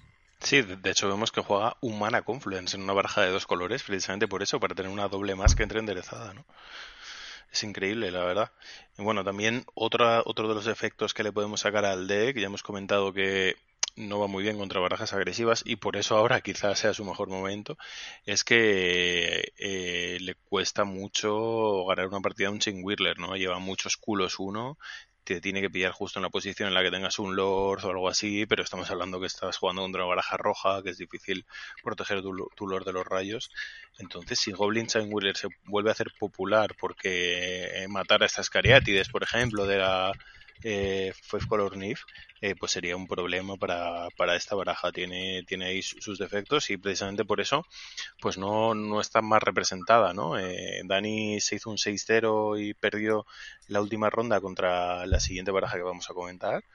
Eh, y, luego perdió también contra la, la Nimicet en el, en el top pero luego preguntándole eh, me dijo que había jugado contra cero monoreds de ningún tipo, ni agresivas ni, ni chunky red. Y bueno, esto es bastante representativo del resultado. Sí, de hecho, bueno, yo le vi creo que las primeras rondas y bueno, le tocó una baraja de subprolines, no sé qué, una Green White Tokens que digo, vale, en fin. Y y bueno, la verdad es que a, la vez él se estaba jugando luego una liga entre rondas y sí que le tocaban mazos más normales y eso. Y, y bueno, yo creo que el deck es el típico mazo que no lo, el problema es que si no sabes muy bien por dónde va, ¿no? Eh, en el Pro Tour ya sabéis que se enseñan las listas, con lo cual tampoco vas a sorprender a nadie. Pero en el GP, eh, ojo, porque si la gente no tiene en cuenta que existe una carta como el Nebelgast, o tiene que jugar alrededor del Rattle Change, el Spellqueller y el Brazen Borrower a la vez y no está acostumbrado a estas cosas, vais a sacar mucha ventaja de errores que va a cometer vuestro rival simplemente por, porque, bueno, pues no es el mazo más popular y testear contra él pues no es fácil. Sí, eso es. Y bueno, precisamente contra la baraja que perdió Daniel Martínez en la séptima ronda, es la Lotus Field, que de la que tanto se ha hablado, que parece que es la baraja que queda viva de combo eh, en el formato, pero que además se ha visto muy reforzada con una carta de Teros, con la carta que probablemente más esté dando que hablar en Teros, que es esta nueva Bridge, ¿no? Este encantamiento rojo, por rojo y uno es un encantamiento que lo que hace es que cada carta en tu cementerio tiene escape y el coste de escape eh, es igual al coste de mana convertido de esa carta más exiliar tres otras cartas, de, eh, tres cartas más del cementerio. Y eso sí, al final del turno tienes que sacrificar eh, la Underworld Bridge. Eh, y bueno, ya algunos dicen que es mejor que una voluntad de Yaumo, que no sé si todos conocéis esta carta, todos los que nos estáis escuchando, pero es una carta muy mítica que tiene un efecto muy parecido, ¿no? Es por negro y dos, un conjuro que te permite jugar todas las cartas que quieras de tu cementerio, eh, pagando su coste eh, normal y, y, si estas cartas fueran a ir al cementerio otra vez, pues se exiliarían. Eso es. Eh, bueno, a mí este mazo pues me encanta, como no podía ser de otra manera. Mazo de combo así bueno, realmente el combo no es muy parecido a Storm, esto es un combo infinito. Básicamente lo que buscamos pues es poner en, una de nuestras tierras un encantamiento azul que se llama Chronic Flooding, que es que es un encantamiento que siempre que giramos la tierra pues nos dequeamos tres automáticamente, ¿no? Esto en limitado pues se lo ponías a las tierras del otro pues para que se dequease, básicamente. Entonces, bueno, es una carta de Limited que ahora han construido pues han encontrado este mazo, vamos usando una tierra y nos vamos dequeando. Y hay otro hechizo que se llama Hidden Strings, que esto ya se jugaba en la Lotus anterior, que por dos endereza dos tierras.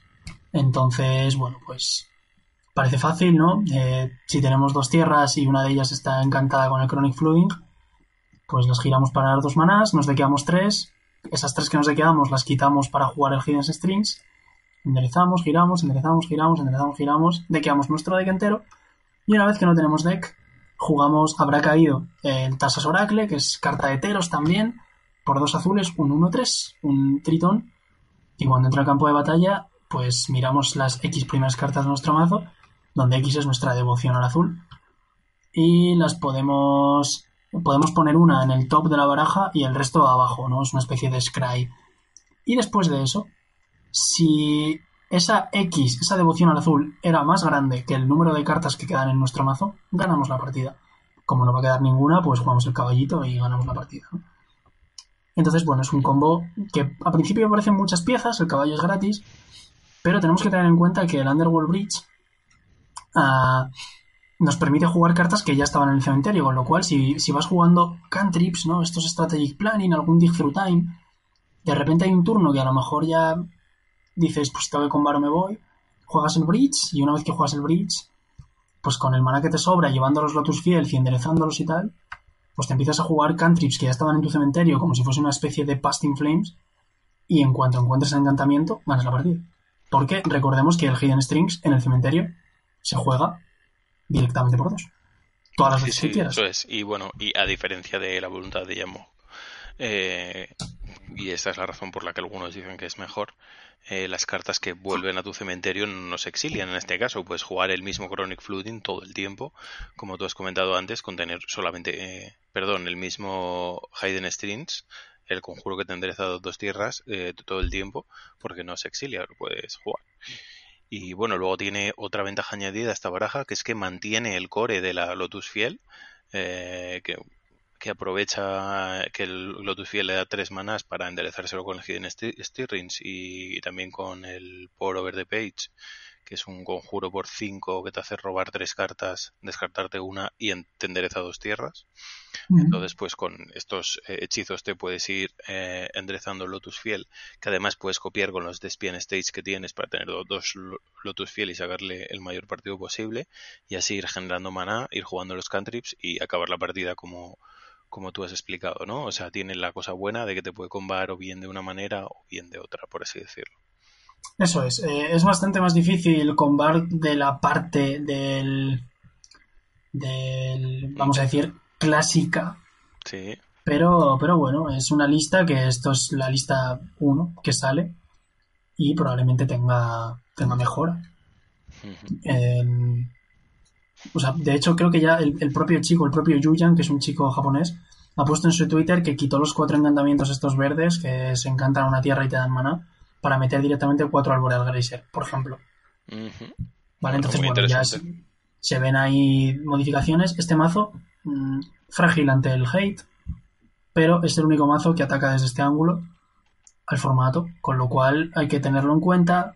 ¿Cuánto hay que respetarlo? Pues no se juega mucho. Pero es el típico que luego te engancha y dices tú, pues qué lo voy a hacer. Claro, sí, sí, por eso, como tú dices, hay que respetarlo y hay que llevar una mínima cantidad de cartas, eh, al menos en el side, que, que, lo inhabiliten, ¿no? Estamos hablando pues de Racing Peace, de Danbin Sphere, de cartas así, ¿no? Eh, sí que es sensible al hate de encantamientos también. Puedes tirar una Brute Decay o un Disenchant a, al Underworld Bridge y, no te comba porque todo, todo lo juega a velocidad de conjuro, así que solo podrá jugar una carta del cementerio antes de que tú se lo tires.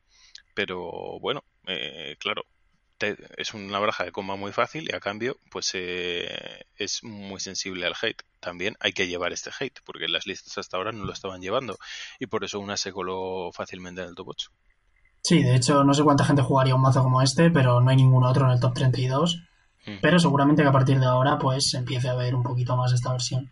Sin duda, sí, sí. Y bueno, como la lista que nos queda ya eh, en el top 8, ya no nos queda ninguna más de este Pioneer Challenge, es una UR en Soul que siempre ha estado ahí, UR en Soul Artifact, eh, siempre ha estado ahí en el formato, siempre ha habido alguna lista que, que abusaba de este encantamiento. Las tijeras, como se llaman eh, eh, popularmente, ya que mm, el dibujo de las cartas son unas tijeras así como eh, una ilusión de tijeras enormes, eh, azules. Bueno, es por azul y uno, un aura que encanta un artefacto y lo convierte en un 5-5. Sí, de hecho, este es un mazo muy agresivo también dentro del formato. Probablemente el más agresivo de todos, más que Mono Black. no quizá por las criaturas que lleva, pero sí por la, por la selección de hechizos, ¿no? Que son cuatro ráfagas de metralla y cuatro Wild Slash aparte de este en Soul, Artifact y cuatro espadas de estas equipo, que da más dos más dos. O sea, todo es a pincho para adelante. Aquí no hay Fatal Push ni nada. Si le tengo que tirar un removal a un bicho, seguramente mmm, me fastidie. Prefiero no tener que hacerlo, ¿no? Eh, esta baraja fue tier 1 cuando estaba el cóptero. Evidentemente, le das, le das un, un artefacto como el cóptero pudiendo hacerlo 5-5 o directamente tripularlo y lógicamente pues se te hace tier 1, ¿no? Y es... Sí, sí, continúa. iba a decir que esta es una versión, bueno, que lleva algunas cartas un poco que no son tan habituales, ¿no? Como este Alforet que vemos, los Royal Science, el Prince Walker se ve de base, también de banquillo a veces. Y, bueno, a mí el mazo me parece. Es un poco rollo como la Storm, ¿no? Es el típico mazo que no se juega mucho, que está ahí, que tú sabes que está ahí, que tú sabes que no es un mazo malo, pero que tampoco es uno de los tier 1 y de repente te toca y tú dices, me quedo mi mano y el otro te hace, pues mana Bomat. Y tú miras tu mano y dices, madre mía, madre mía como tenga, madre mía como tenga el artefacto, ¿sabes? Me voy a mi casa a comer. Sí, sí, sí. Y bueno, esta baraja juega Spirit Bluff Canal, Sten Benz y Sivan Reef, o sea, ¿qué más le puedes pedir? Sí, de hecho la base de mana es mucho mejor que la de Spirits, por ejemplo. De hecho, se permite llevar también un par de mutadovedas y cuatro Dark Steel Citadel tierras sin incoloras, también es verdad que la densidad de color en tus hechizos es mucho menor. Pero aún así, es, un mazo que hace 5-5 con mucha facilidad. También está el Skilled Animator, ¿no? que es una carta de M19, que es por 3-1-3, que convierte un artefacto en 5-5 hasta que matas el Skilled Animator. Con lo cual tu removal ya no va a ese Bomat que te está pinchando. Probablemente vaya al 1-3, ¿no? Para quitarte a ambos, tienes que decidir. Claro. Entonces, bueno, eh, el mazo no me parece malo. Tampoco creo que sea el tier 1 definitivo, pero es uno de los tier 2, uno más, que, puede aparecer y arruinarte el día. Sí, sí, si le dieras un Mox Opal que, que descanse en paz en Modern, pues sí, sí, que sería bueno. ¿eh? Si le dieses el Mox Opal, pues estaríamos hablando de probablemente el mejor mazo del, del formato. Bueno, y esto me lleva a irnos al primer no top 8 del torneo, del Pioneer Challenge, es decir, el noveno, que fue otro jugador conocido, eh, Fabrizio Onteri, eh, que es la criatura bebé en, en el Magic Online. Que antes se llamaba Gracias por tanto, no sé qué, o pero le metemos brutal, o no sé qué, que son como frases. son, son frases de. o son. Bueno, fragmentos de canciones de reggaetón que pues al bulto, ¿sabes? Y, y las va poniendo.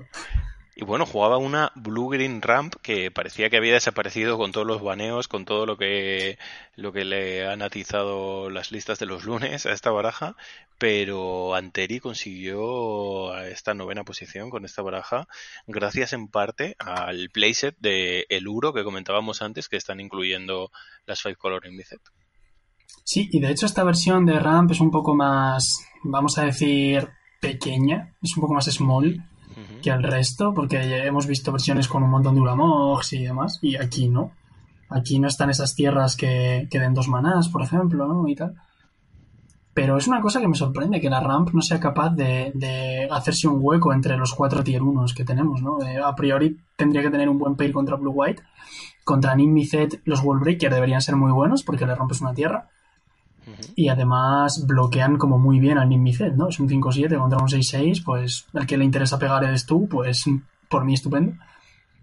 Y, y bueno, eh, supongo que contra Chunky Red y contra Mono Black no debes ganar ni una, porque si no, no me lo explico.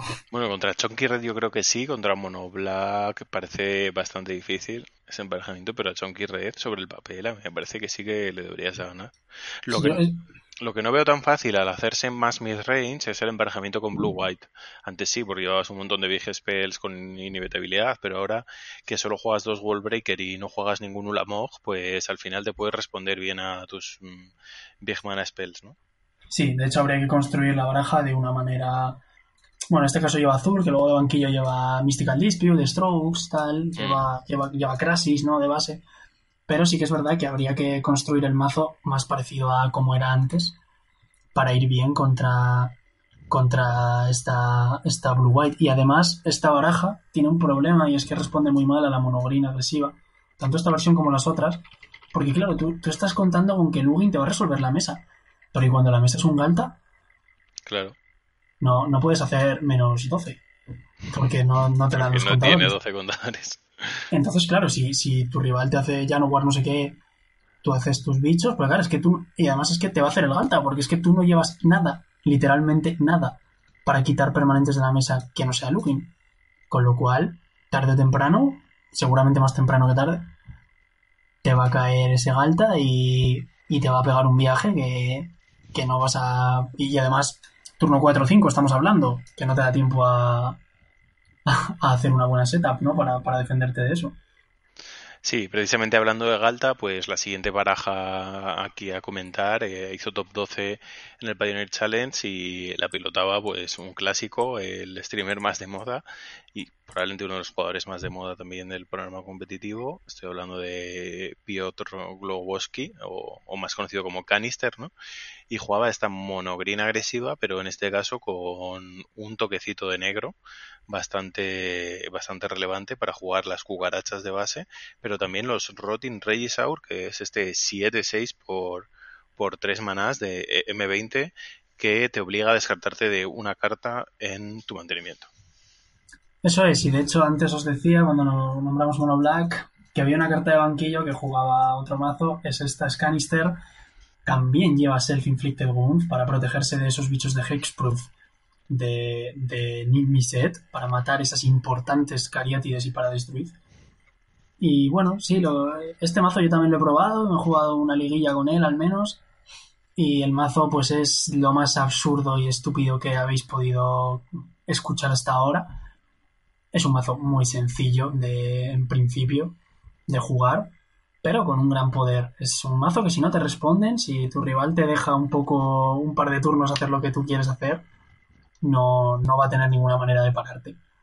Puedes hacer, o sea, de, turno 1 vas a hacer elfo casi todo el rato porque llevas 8. Y de hecho, recomendación, si estáis on draw, o sea, si sale vuestro rival y no tenéis elfo, me da igual lo buena que sea vuestra mano, haceros mulligan. Porque con el London Mulligan la probabilidad de encontrar un elfo es ridículamente absurda. Y cualquier mano con elfo y un coste 3 ya va a ser mejor. Y, sí, porque porque esta baraja no aguanta muy bien el late game, quiere, quiere atracar cuanto antes, con pues ganando sobre todo la mesa, ¿no? Con, estas criaturas grandes. Sí, de hecho, lleva cuatro de Great Henge, que estos son artefactos legendarios, y a pesar de ello lleva cuatro. Y es justo para esto que tú dices, ¿no? porque como en late game no vas a ganar a nadie, al final te vas a acabar top dequeando elfos y tu rival cartas más relevantes. Pues con este Great Henge intentas no perder el fuelle. Tus criaturas pues entran un poquito más fuertes, aunque tampoco es que lo necesiten mucho. Pero, pero bueno, vas robando cartas y, y de donde había un elfo, pues ese elfo te saca otra carta, que a lo mejor ya, ya es un Ronas, que te saca otra carta, que igual es no sé qué, y al final, cada turno, pues en vez de robar la del turno, pues si la del turno es un bicho, pues ya robas como mínimo otra, ¿no? Y además te ganas dos vidas por turno, que oye, puede, puede ser Sí, bueno. y cuando tienes el Galta o el 7-6, solo te vale dos manas. Que es, es muy interesante esto. De hecho, Eso te vale dos manas que te los agrega inmediatamente, o sea que te saldría gratis, entre comillas.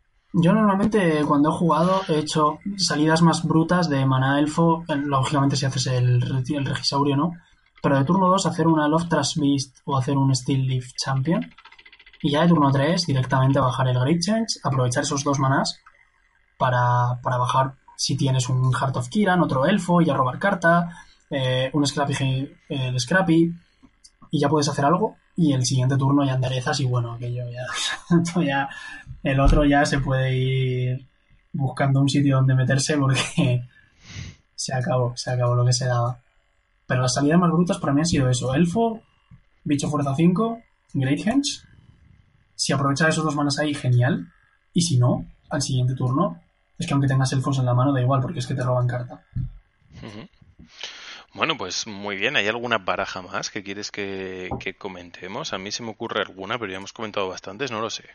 Y Creo que, creo que no importa, creo que no importa un poco que nos quede un poquito más largo, ¿no? Porque creo que la situación de Pro Tour, GP, tal, y que llevamos tiempo sin grabar, luego la gente nos dice por redes sociales, oye, a ver cuándo grabáis tal, pues mira, vamos a darles, ¿no?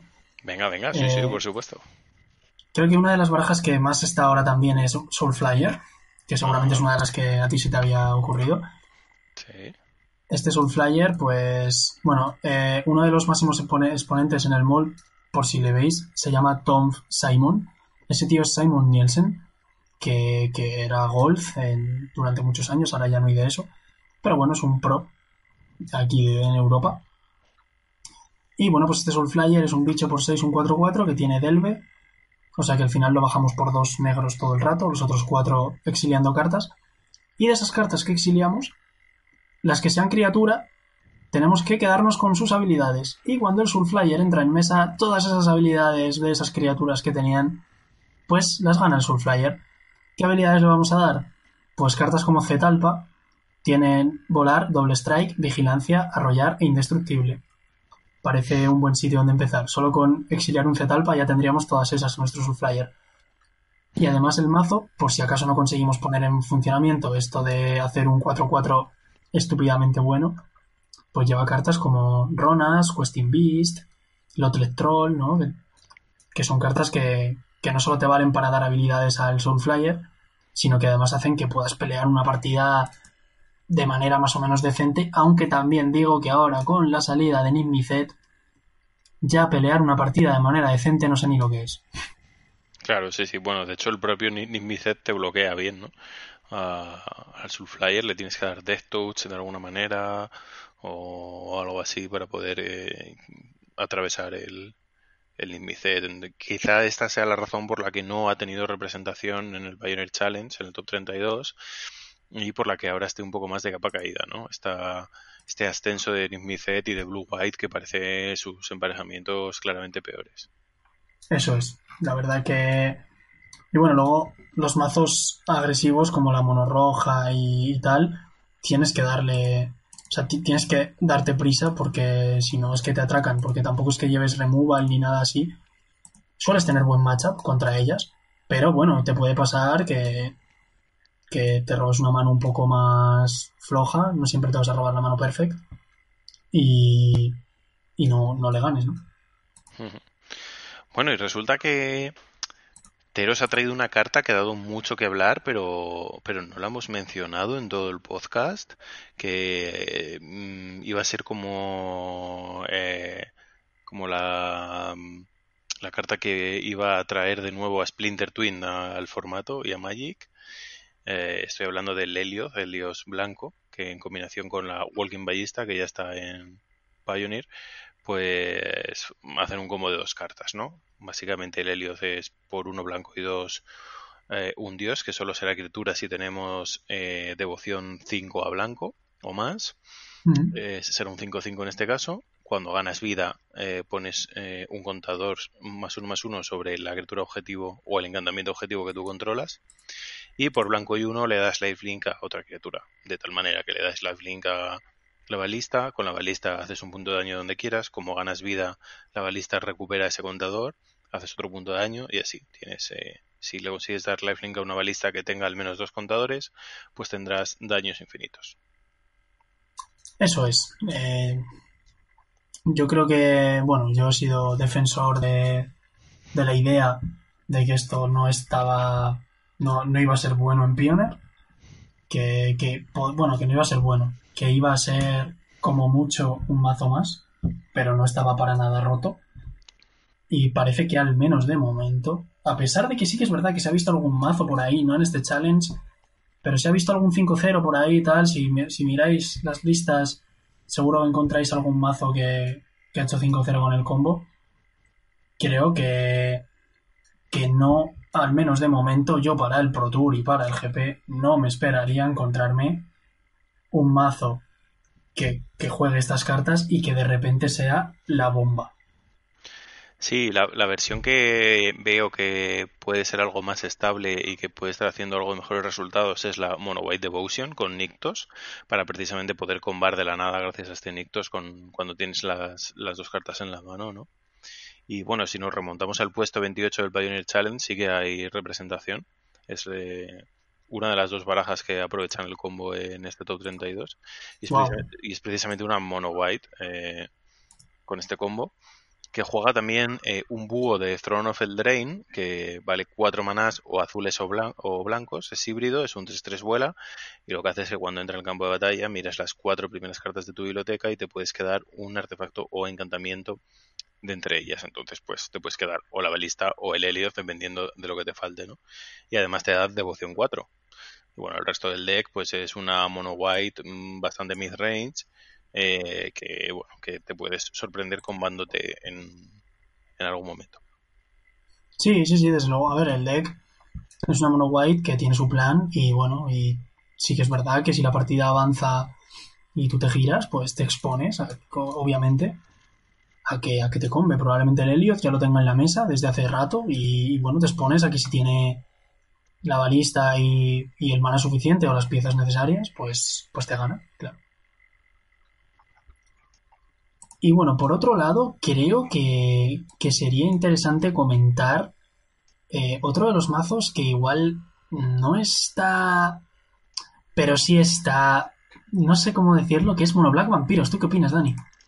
Sí, de hecho he llegado a oír que podía ser incluso mejor que, que la otra Mono Black, ¿no?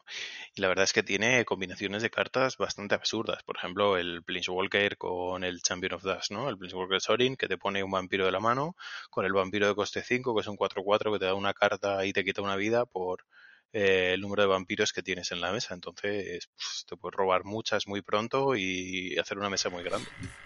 Sí, de hecho, bueno, un poco pues este Planeswalker, y es lo que, lo que decían, ¿no? Que podía marcar la diferencia con la otra versión de Mono Black quizás un poquito menos agresiva y va un poquito más al value. Pero creo que llevar cuatro Fatal Push, tres Grasp of Darkness y algunas otras cartas como Calitas y tal, que no son muy relevantes contra Nif ni Zed, no le deja muy bien posicionado para este formato. Sí, es cierto, tienes que todo el pack de removal y luego no eres tan agresivo como la Mono Black quieres ser una especie de chunky red, ¿no? Porque no llevas eh, todos los costes 1 para pinchar, mantienes el vampiro de coste 1, el 1-2, porque encaja bien una estrategia mid-range, igual que la chunky red mantiene el Soul Scar Mage, algo así parecido. Pero te quieres ir más mid-range. De hecho, juegas cartas como el vampiro que es visionaria élfica, ¿no? Eh, por 2-1-1 que te quita una vida y te hace robar una carta eh, la Etherborn, que es un 2-3, um, Live Death Touch, o sea, eres bastante más lento. Quieres ganar las barras agresivas y pues para eso tienes que pagar el no ir también contra las barajas que vayan por encima de ti, como Nigmicet o, Blue White Eso es. Y mira, estoy justo mirando el, el Pioneer Challenge, este torneo, y hay, y hay otra baraja que incluye el combo de Elliot con balista. Sí, la había visto. En este caso es una monogreen Hardened Scales con un poquito de splash a blanco, de base solo para el Elliot. Y bueno, luego de banquillo, pues lleva Rest in Peace, Hidromoca Command y de Bounty Cree también. 12 cartas que incluyen blanco en el banquillo. Pero bueno, es una baraja a priori agresiva, ¿no? Una monogreen y. Y aprovecha un poquito el poder atracar, ¿no? Con este combo, que parece que el Hardened Scales con el Working Ballista se llevan bien. Sí, básicamente es una scales de las que veníamos viendo, que, le añade estos tres helios para, para poder atracar, ¿no? Y pues así también tiene acceso a una carta que parece bastante buena en el formato, que es el Dromogas Command. O es una carta que, a mí me, gusta mucho, mm. vaya. Y que va muy, muy bien en la baraja.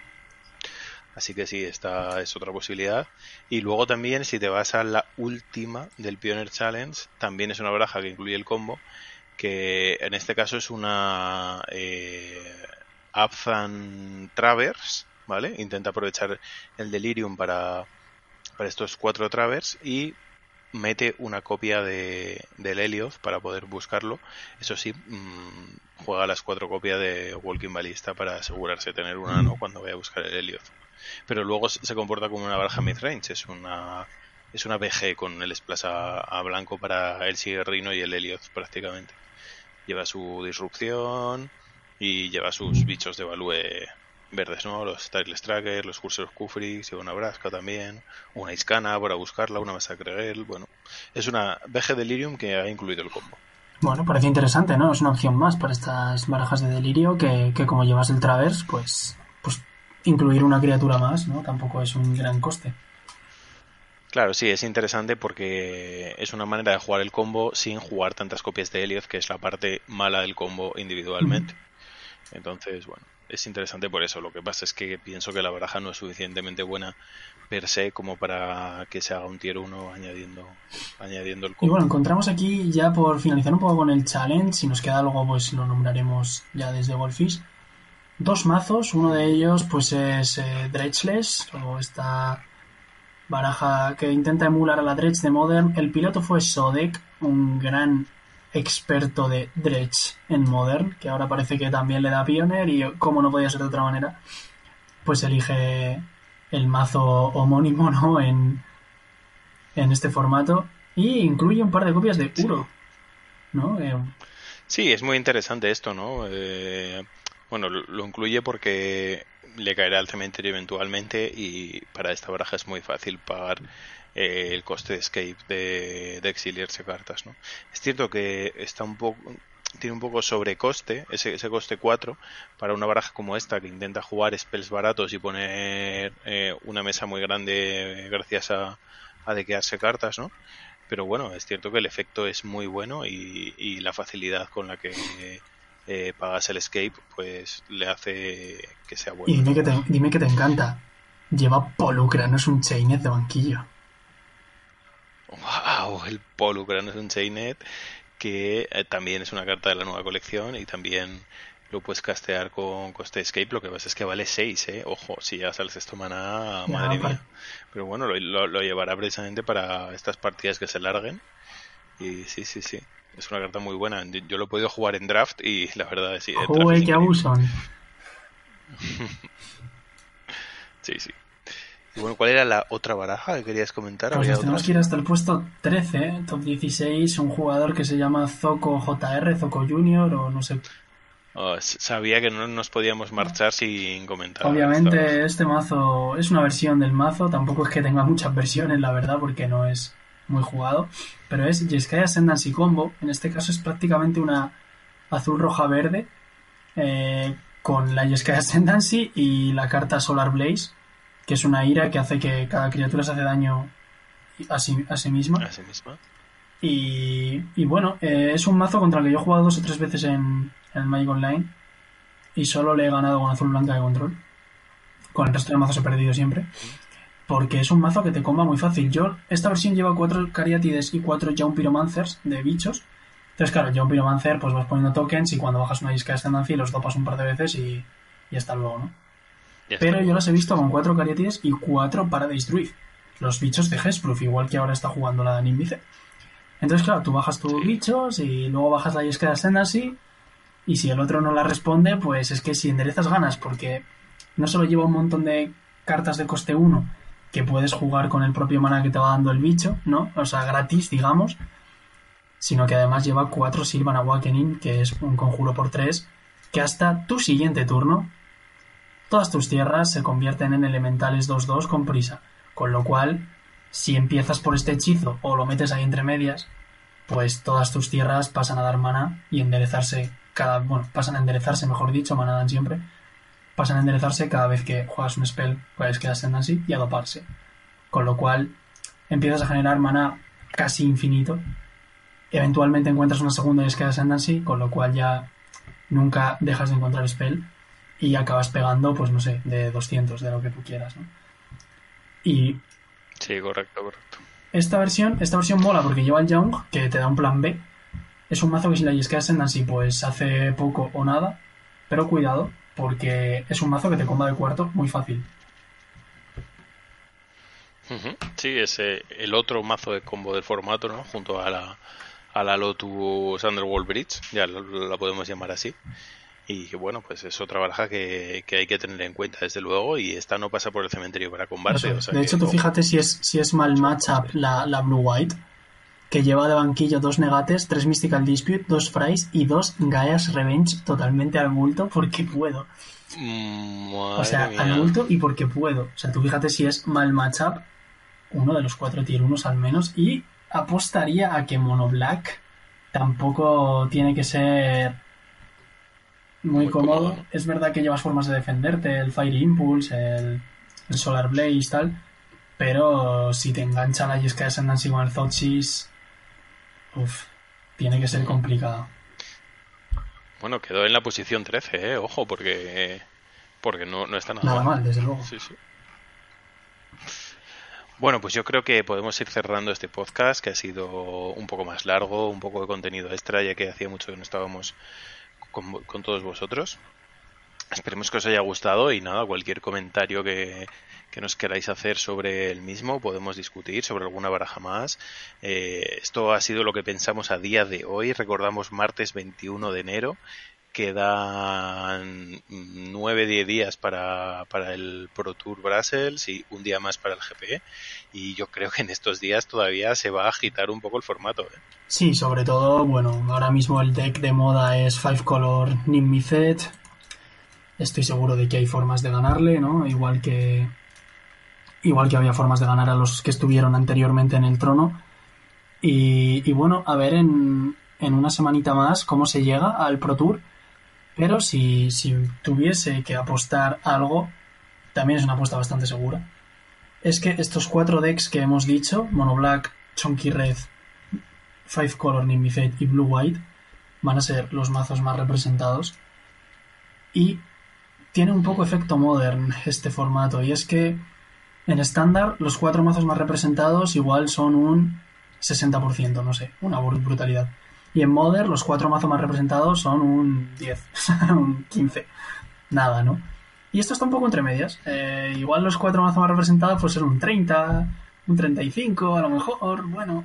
Y el resto, los otros 70% que queda, pues de poquito a poquito, pues vamos sumando entre Monogreen, Soulflyer, el mazo de combo, la Soul, a Spirits y al final llegas hasta el 100.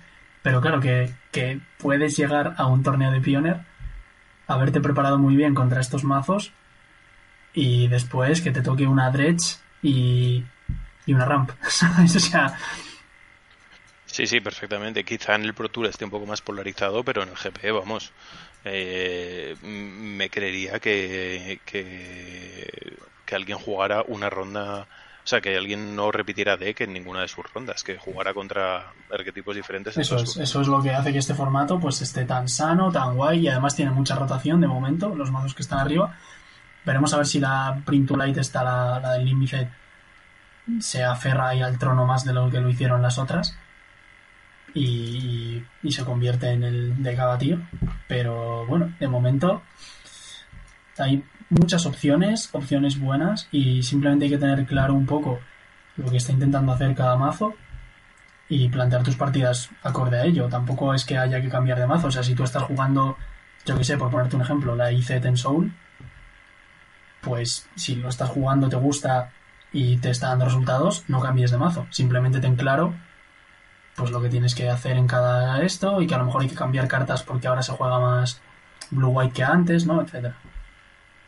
Sí, adaptar el banquillo, este, ese tipo de cosas, pero yo creo que sí, estoy de acuerdo contigo en que puede ser perfectamente válido coger la baraja que ya tienes testeada y adaptarla un poco al nuevo metajuego y entender bien cómo funciona eso no, no, os diría que jugaseis Selesnya Tokens o Temur Marvel, ¿no? Estas barajas que son, que de repente, pues ok, ¿no? Mono Blue Devotion, no sé, bazos así que dices tú, pero ¿qué es esto? Pero más o menos de los, de los que están ahí arriba, más o menos, cualquiera de ellos os puede dar grandes resultados. Bueno, pues ha sido un placer grabar para todos vosotros, un placer estar contigo un día más, Joy, eh, grabando desde mi Podcast. Y nada, os emplazamos a seguirnos en nuestras redes sociales, en nuestra página web www.suantelmtg.com, nuestro canal de YouTube, nuestro canal de Twitch, todo eso Antelmtg y por supuesto a, saludarnos en los torneos en los que en los que nos veáis y dejad vuestros comentarios eh, también por donde queráis por nuestro Twitter o, precisamente en Evox que es la plataforma en la que subimos el podcast o en la página web que también habrá entrada para ella eh, queremos ese feedback para que interactuéis con nosotros para mejorar estos podcasts y también para entrar en un debate sobre nuestras opiniones. Exactamente, pues muchas gracias a todos por estar ahí un programa más. Intentaremos grabar pasado el Pro Tour y comentar un poquito lo que nos ha pasado a nosotros allí, lo que, lo que ha pasado al formato y bueno, pues lo que ha dicho Dani. Seguidnos en todas nuestras plataformas y que trabajamos duro a diario para, para mantenerlas lo más actualizadas posibles. Y por supuesto, si alguno vais a Bruselas y nos veis por allí, pues nos, que nos dé ningún tipo de vergüenza ni, ni ningún tipo de nada, acercaros a saludar y charlar con nosotros un rato. Hasta pronto, muchas gracias por escucharnos. Adiós.